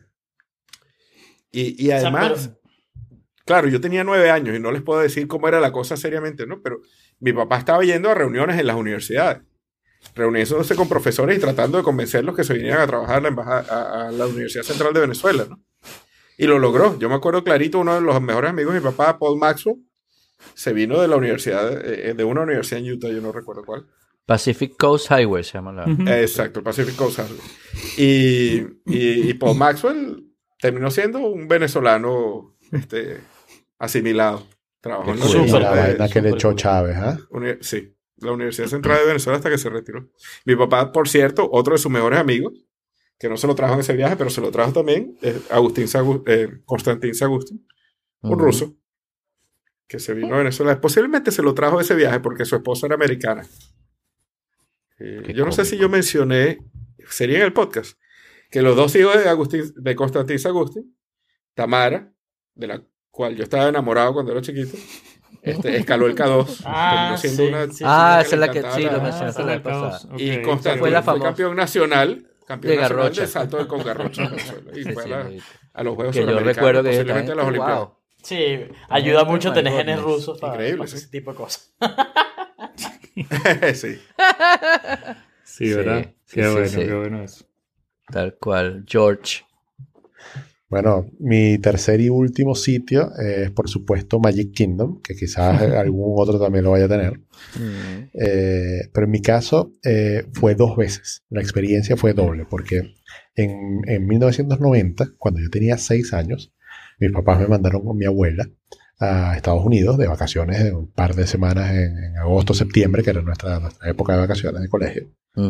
Y, y en Magic Kingdom, o sea, el castillo, tener eh, a, los, a los muñequitos, digamos, a Mickey, a Pluto, a Goofy, a toda esa gente, eh, la, la gente que está disfrazada pero que va caminando por ahí por las calles de Magic Kingdom, eh, haber comprado el cuadernito donde ellos te firmaban con un bolígrafo, con, con- con los guantes gigantes, que hacían una raya que tú no entendías, pero, pero que tú habías visto que, que, que Pluto te había firmado tu, tu librito. Pues. Exacto.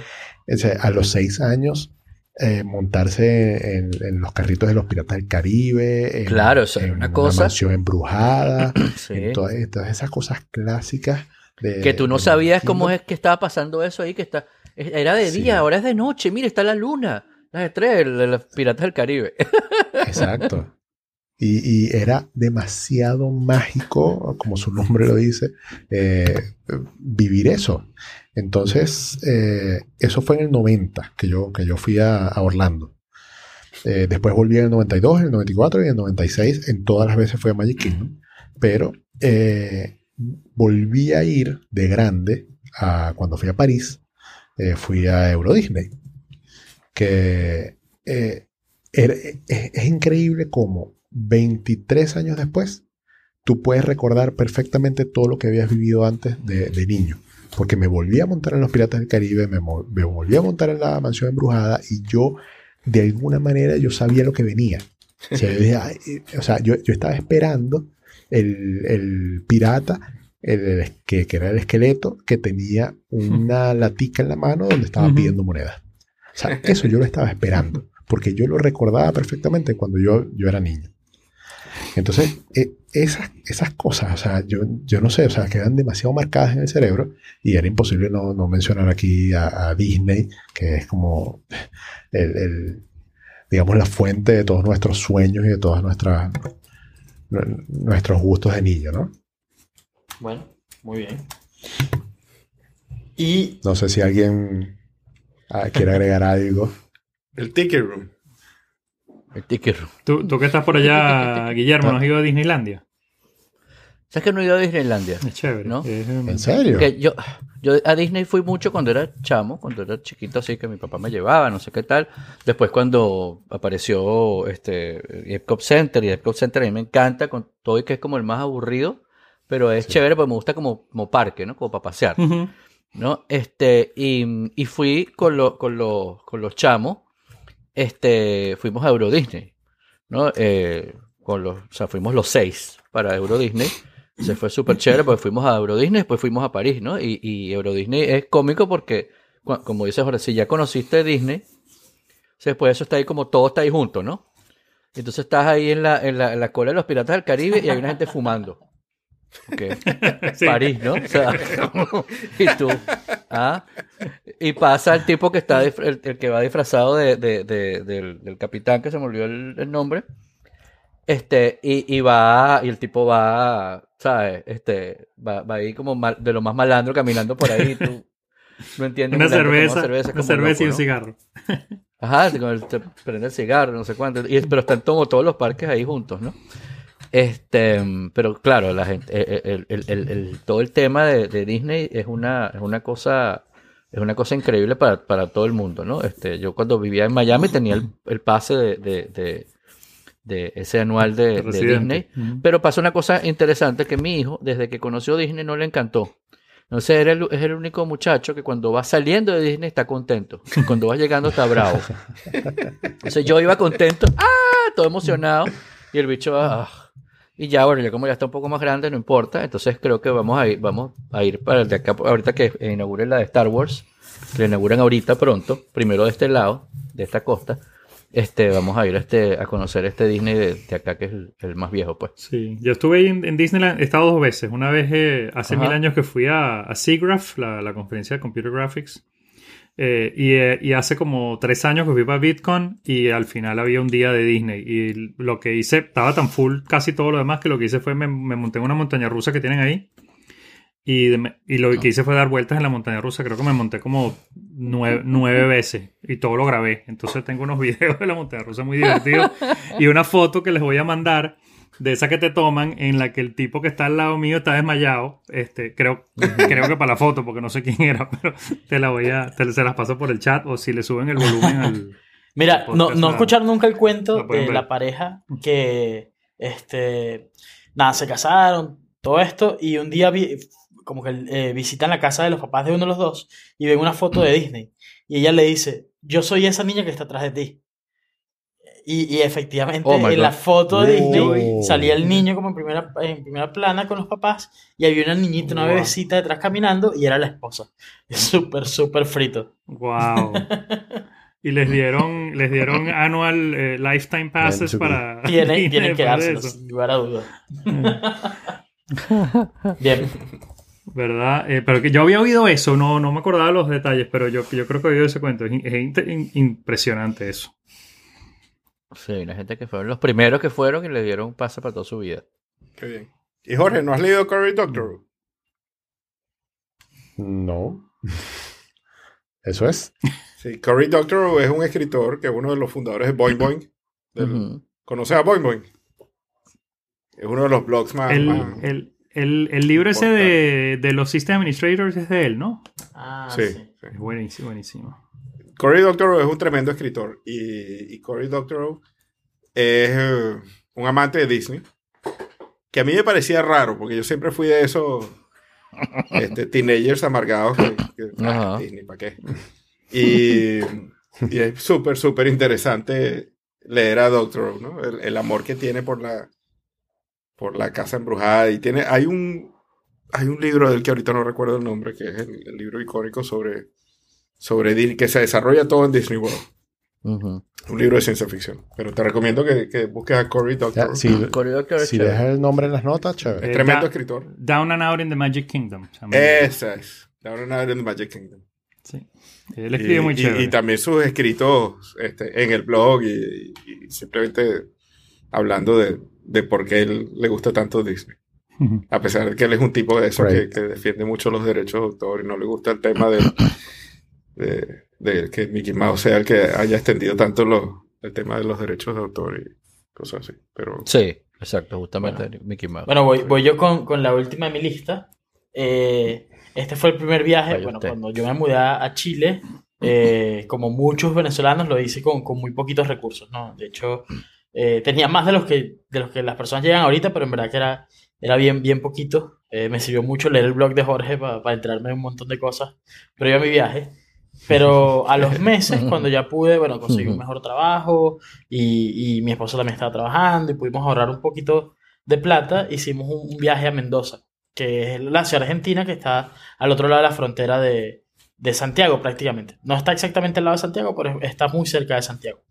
Eh, fuimos porque teníamos un amigo allá, eh, un argentino que nos invitó y todo esto, y decidimos ir. Nos fuimos a autobús, pero al volver eh, volvimos con una cola, o sea, con un aventón. ¿Sí? Eh, una chica argentina que trabaja, que trabaja aquí en Santiago se venía y bueno, nos venimos los cuatro, el amigo de nosotros, eh, la muchacha que venía manejando, mi esposo y yo. La muchacha manejaba como una loca, era una cosa incoherentísima lo, lo rápido que manejaba por las curvas de los Andes a, a 140, pero eh, nos hizo algo muy bonito, que en la mitad del camino dijo, bueno, les voy a regalar lo más hermoso que van a poder ver en, en- en su, en su vida. Y en la mitad de los Andes, entre Argentina y Chile, donde en verdad hay muy, muy poquita civilización, de hecho no hay casi luces, se estacionó a un lado de la carretera, apagó todas las luces del carro y era una noche despejada. Y era prácticamente como que podías agarrar la Vía Láctea. Era increíble la cantidad de estrellas y, y la Wow. conexión que sentías con, con todo el universo. La verdad que, que, que para mí fue un recuerdo bien, bien, bien bonito, sobre todo porque marcó esa época de mi vida como que era como el mensaje de decir, ¿sabes qué? Ya, ya estás out of the woods, ya, está, ya estás mejor. Y, y, y bueno, lo cool. recuerdo siempre con mucho Claro. cariño y lo quería compartir aquí en la lista porque creo que fue sido uno de los, de los viajes que, si bien no es un sitio específico, creo que es uno de los viajes que más me ha marcado en mi vida. Claro. Qué cool. qué bien, qué bien. Pero eh, no es un sitio específico, es, es todos los sitios. Claro, juntos, exacto. Exacto. basically. Exacto. Sí. Exacto. Este, no, yo no me voy a extender mucho con este, nada más lo voy a mencionar eh, brevemente, que em, Nueva York es una ciudad que, bueno, obviamente a mí me, a mí me, me ha marcado, yo estudié en Nueva York, yo que viví en. Nueva York, y yo cada vez que puedo voy, viajo para allá y estuve ahí ayer, ¿no? Este, Ayer. literalmente ayer. Este, y, y un sitio que las últimas dos veces que he ido he podido entrar, y es un sitio genial, es el, es el Ed Sullivan Theater, que es el teatro donde antes era el show de, de David Letterman y ahora es el de eh, Colbert. ¿No? Este, las entradas se consiguen por sorteo, o sea, tú te metes en la broma y de repente, si te salió, salió, pues, ¿no? Este, esta vez tuve más la suerte que pude ver ese y pude ir a, a Saturday Night Live, que Qué nunca bien. había podido ir. Wow. Qué bueno. Y, y había, había, y había entrado al, al estudio porque así, ahí se hacen unos, unos paseos, hacían por lo menos unos paseos guiados. Hace muchos, muchos años entré en un paseo guiado, pero, pero es primera vez que pude entrar al espectáculo como tal y es una cosa, wow, ¿no? Este, y eso, eso, esa, eh, eh, eso es parte como de la, del, del, del show que es Nueva York, ¿no? Nueva York es una ciudad espectacular, es una ciudad también armada, eh, eh, la- Manhattan, quiero decir, ¿no? La, la isla, ¿no? Este, está armada de una manera, este, las calles están perfectamente ordenadas, las avenidas todas vienen en bajada menos dos, eh, la- la- la- las calles son más cortas, o sea, todo tiene, todo tiene un, todo tiene un orden que te, que, que te permite, una vez que tienes dos o tres días ahí, te permite ubicarte, como cuando uno se ubica en Caracas viendo el Ávila. Ahí te ubicas por la dirección de las calles, te ubicas por, sabes que si está la- larga estás caminando por una calle y si vas corta estás caminando por la avenida, este, además por la dirección, bla, bla, bla, bla, bla. Sin hablar de que cuando ves los hitos ya también te ubicas. Pero además tiene eh, lugares escondidos como bares, bares anti- antiquísimos. Hay, hay un bar este, que está, eh, por ejemplo, en el, en el Grand Central Station. Este, para Jorge, donde está la tienda Apple. Referencias millennials. De un lado. Exacto. Las vi, un- las vi todas, fui todas cuando fui. Fuiste toda. Esa es cómica. Fui a todas. Es- esa es toda cómica, es abierta, ¿no? Este, pero de un lado, en, una- en la calle lateral de Grand Central Station, entras por una puertica y ahí hay una cosa que se llama The Campbell Apartments, ¿no? Entonces ahí hay un restaurante y un bar del año El Cataplum de un señor, el señor Campbell. No sé si es el señor de la sopa o no. Pero el tipo tenía ahí unos, unos, sus apartamentos, pues su- ahí vivía. Entonces e- ese era como un bar donde después él, bueno, iba a tomar ahí. En el bar tiene una caja fuerte, o sea, es una cosa súper, que tiene 200 años, ciento y pico de años allí ese mismo bar.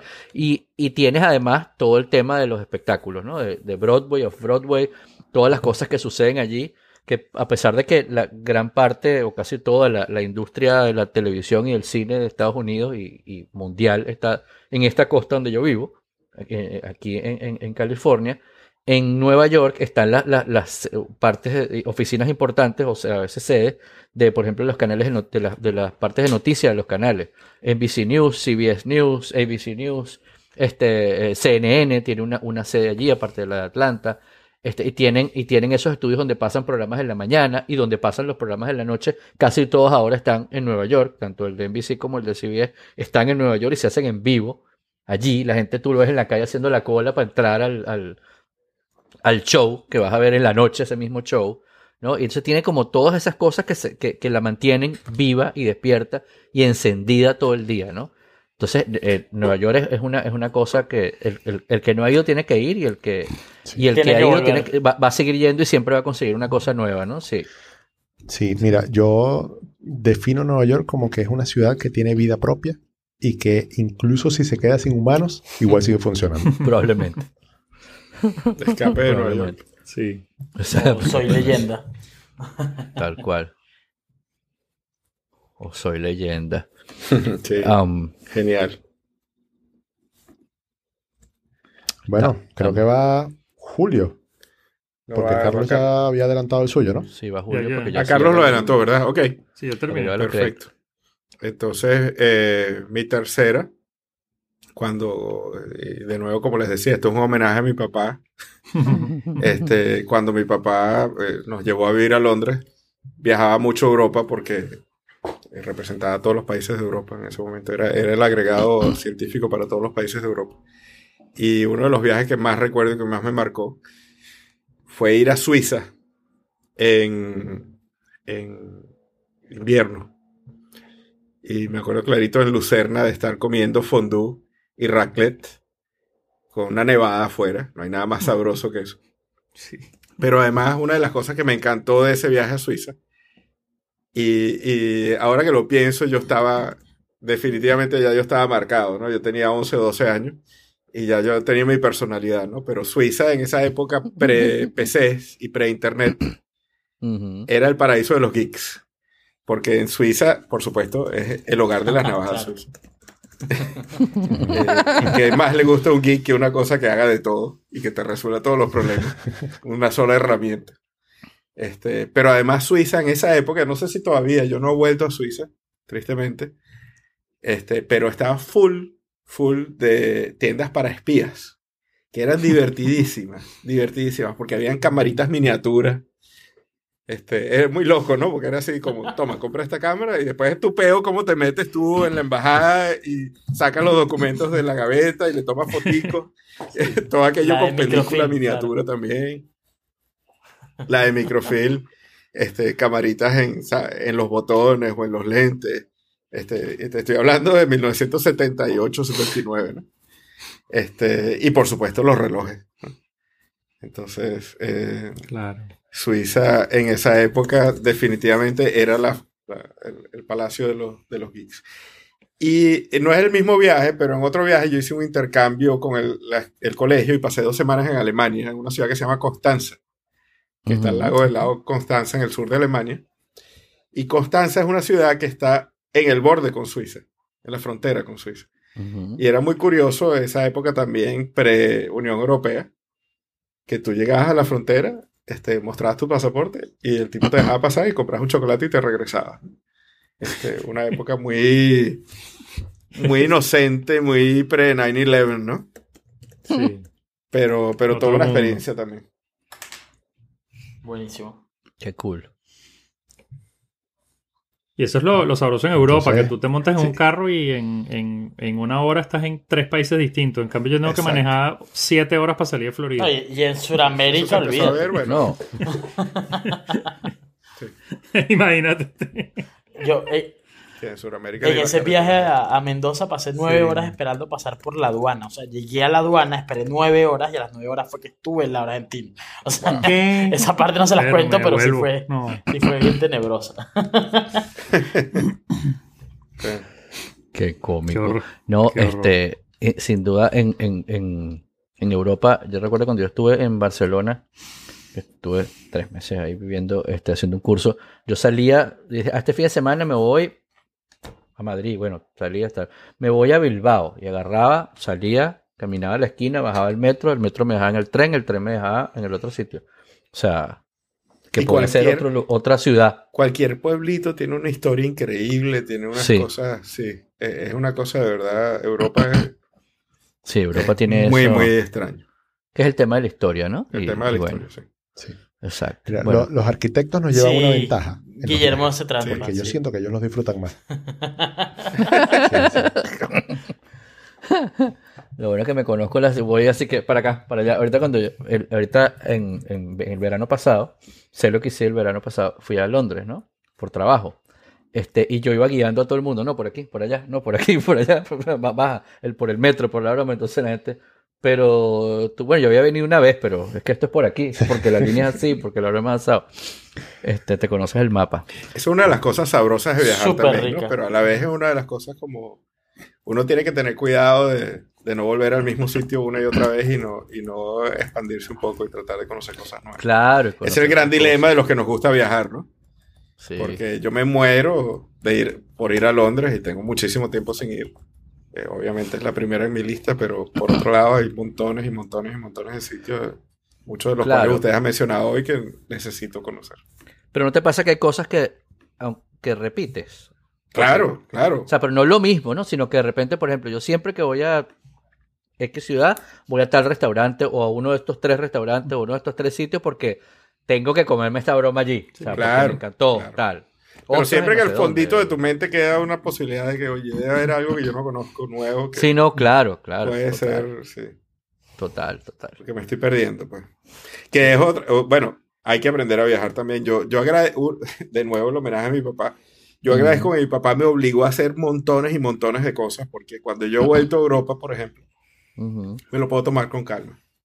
Y me puedo sentar en un café, y porque no hay nada más fastidioso que, Sí. que como yo le digo a la gente, la- una de las razones por las que a veces la gente no le gusta el frío es porque si tú vas a París y es tu último día y no has visitado la Torre Eiffel, te jodiste. Vas a Claro. pasar frío, mal, decir. Ajá. con un abrigo prestado, con eh, la indumentaria incorrecta, viéndote feo, Sí. el mismo abrigo te lo has puesto 25 días seguidos y huele a diablo. Ajá. Este, y todas las parisinas son bellísimas y están todas a la moda.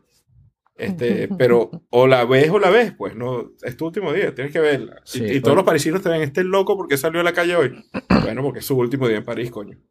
Exacto. O la gente que tiene que cumplir con unas cosas. O sea, que tiene una lista de cosas, tengo que cumplir con eso. Exacto.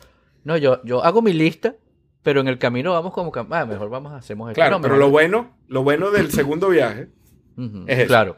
Que ya tú hiciste, ya tú visitaste la Torre Eiffel, esta vez te sientas en un café y te tomas un cafecito. y- Exacto. Sí. Y a lo mejor te fumas el primer y último cigarro de tu vida porque quieres vivir la vida francesa. Porque estás en París. Y qué, qué carajo, ¿no? Sí, pero yo soy de los que prefiere hacer otro primer viaje que un segundo viaje. Bueno, sí, yo también, yo válido. también. Yo creo que eso es, Es válido. importante. Sí, sí. Pero hay sitios que no puedes, no puedes evitar. Claro. Sí, sí. O sea, hay sitios como que, bueno, prefiero este, este bueno conocido. Sí. Agradecemos a nuestros queridos sponsors, Pau Clothing, venezolanoenchile.com, Dharma Saludable y Positivo y elmodulor.com. Y agradecemos a nuestros oyentes en vivo desde Orlando, Dani Vera, y desde Veracruz, Edmundo Vázquez, por su participación durante esta grabación. Por cierto, ¿quién, eh, ¿quién va mañana a ver Captain Marvel? ¿Nadie? Mañana, yo, yo voy el viernes. Ay, ya es mañana, No, ¿verdad? mañana, mañana ya estreno. No, no, yo, yo espero, yo espero que salgan de restricción para comprar la entrada más barata. Movie Pass. Yo voy Ay, para un, yo voy pa. pa un cine que queda aquí en un mall que están destruyendo. Entonces lo que queda es el cine. Entonces las entradas cuestan como 7 dólares. ¿Ah, sí? Que- Sí, en Coconut Grove. We hardly knew you. Movie Pass. Movie Sí. Pass. Yo vi una valla gigante de Movie Pass en Nueva York. ¿Ah, sí? en- en- por Times Square. Y yo, ¿ah? Yo les iba a comentar cuando alguien habló de una valla, este, que estaba un escuchando un podcast estos días de alguien que fue a, a Houston y vio la valla más grande del mundo.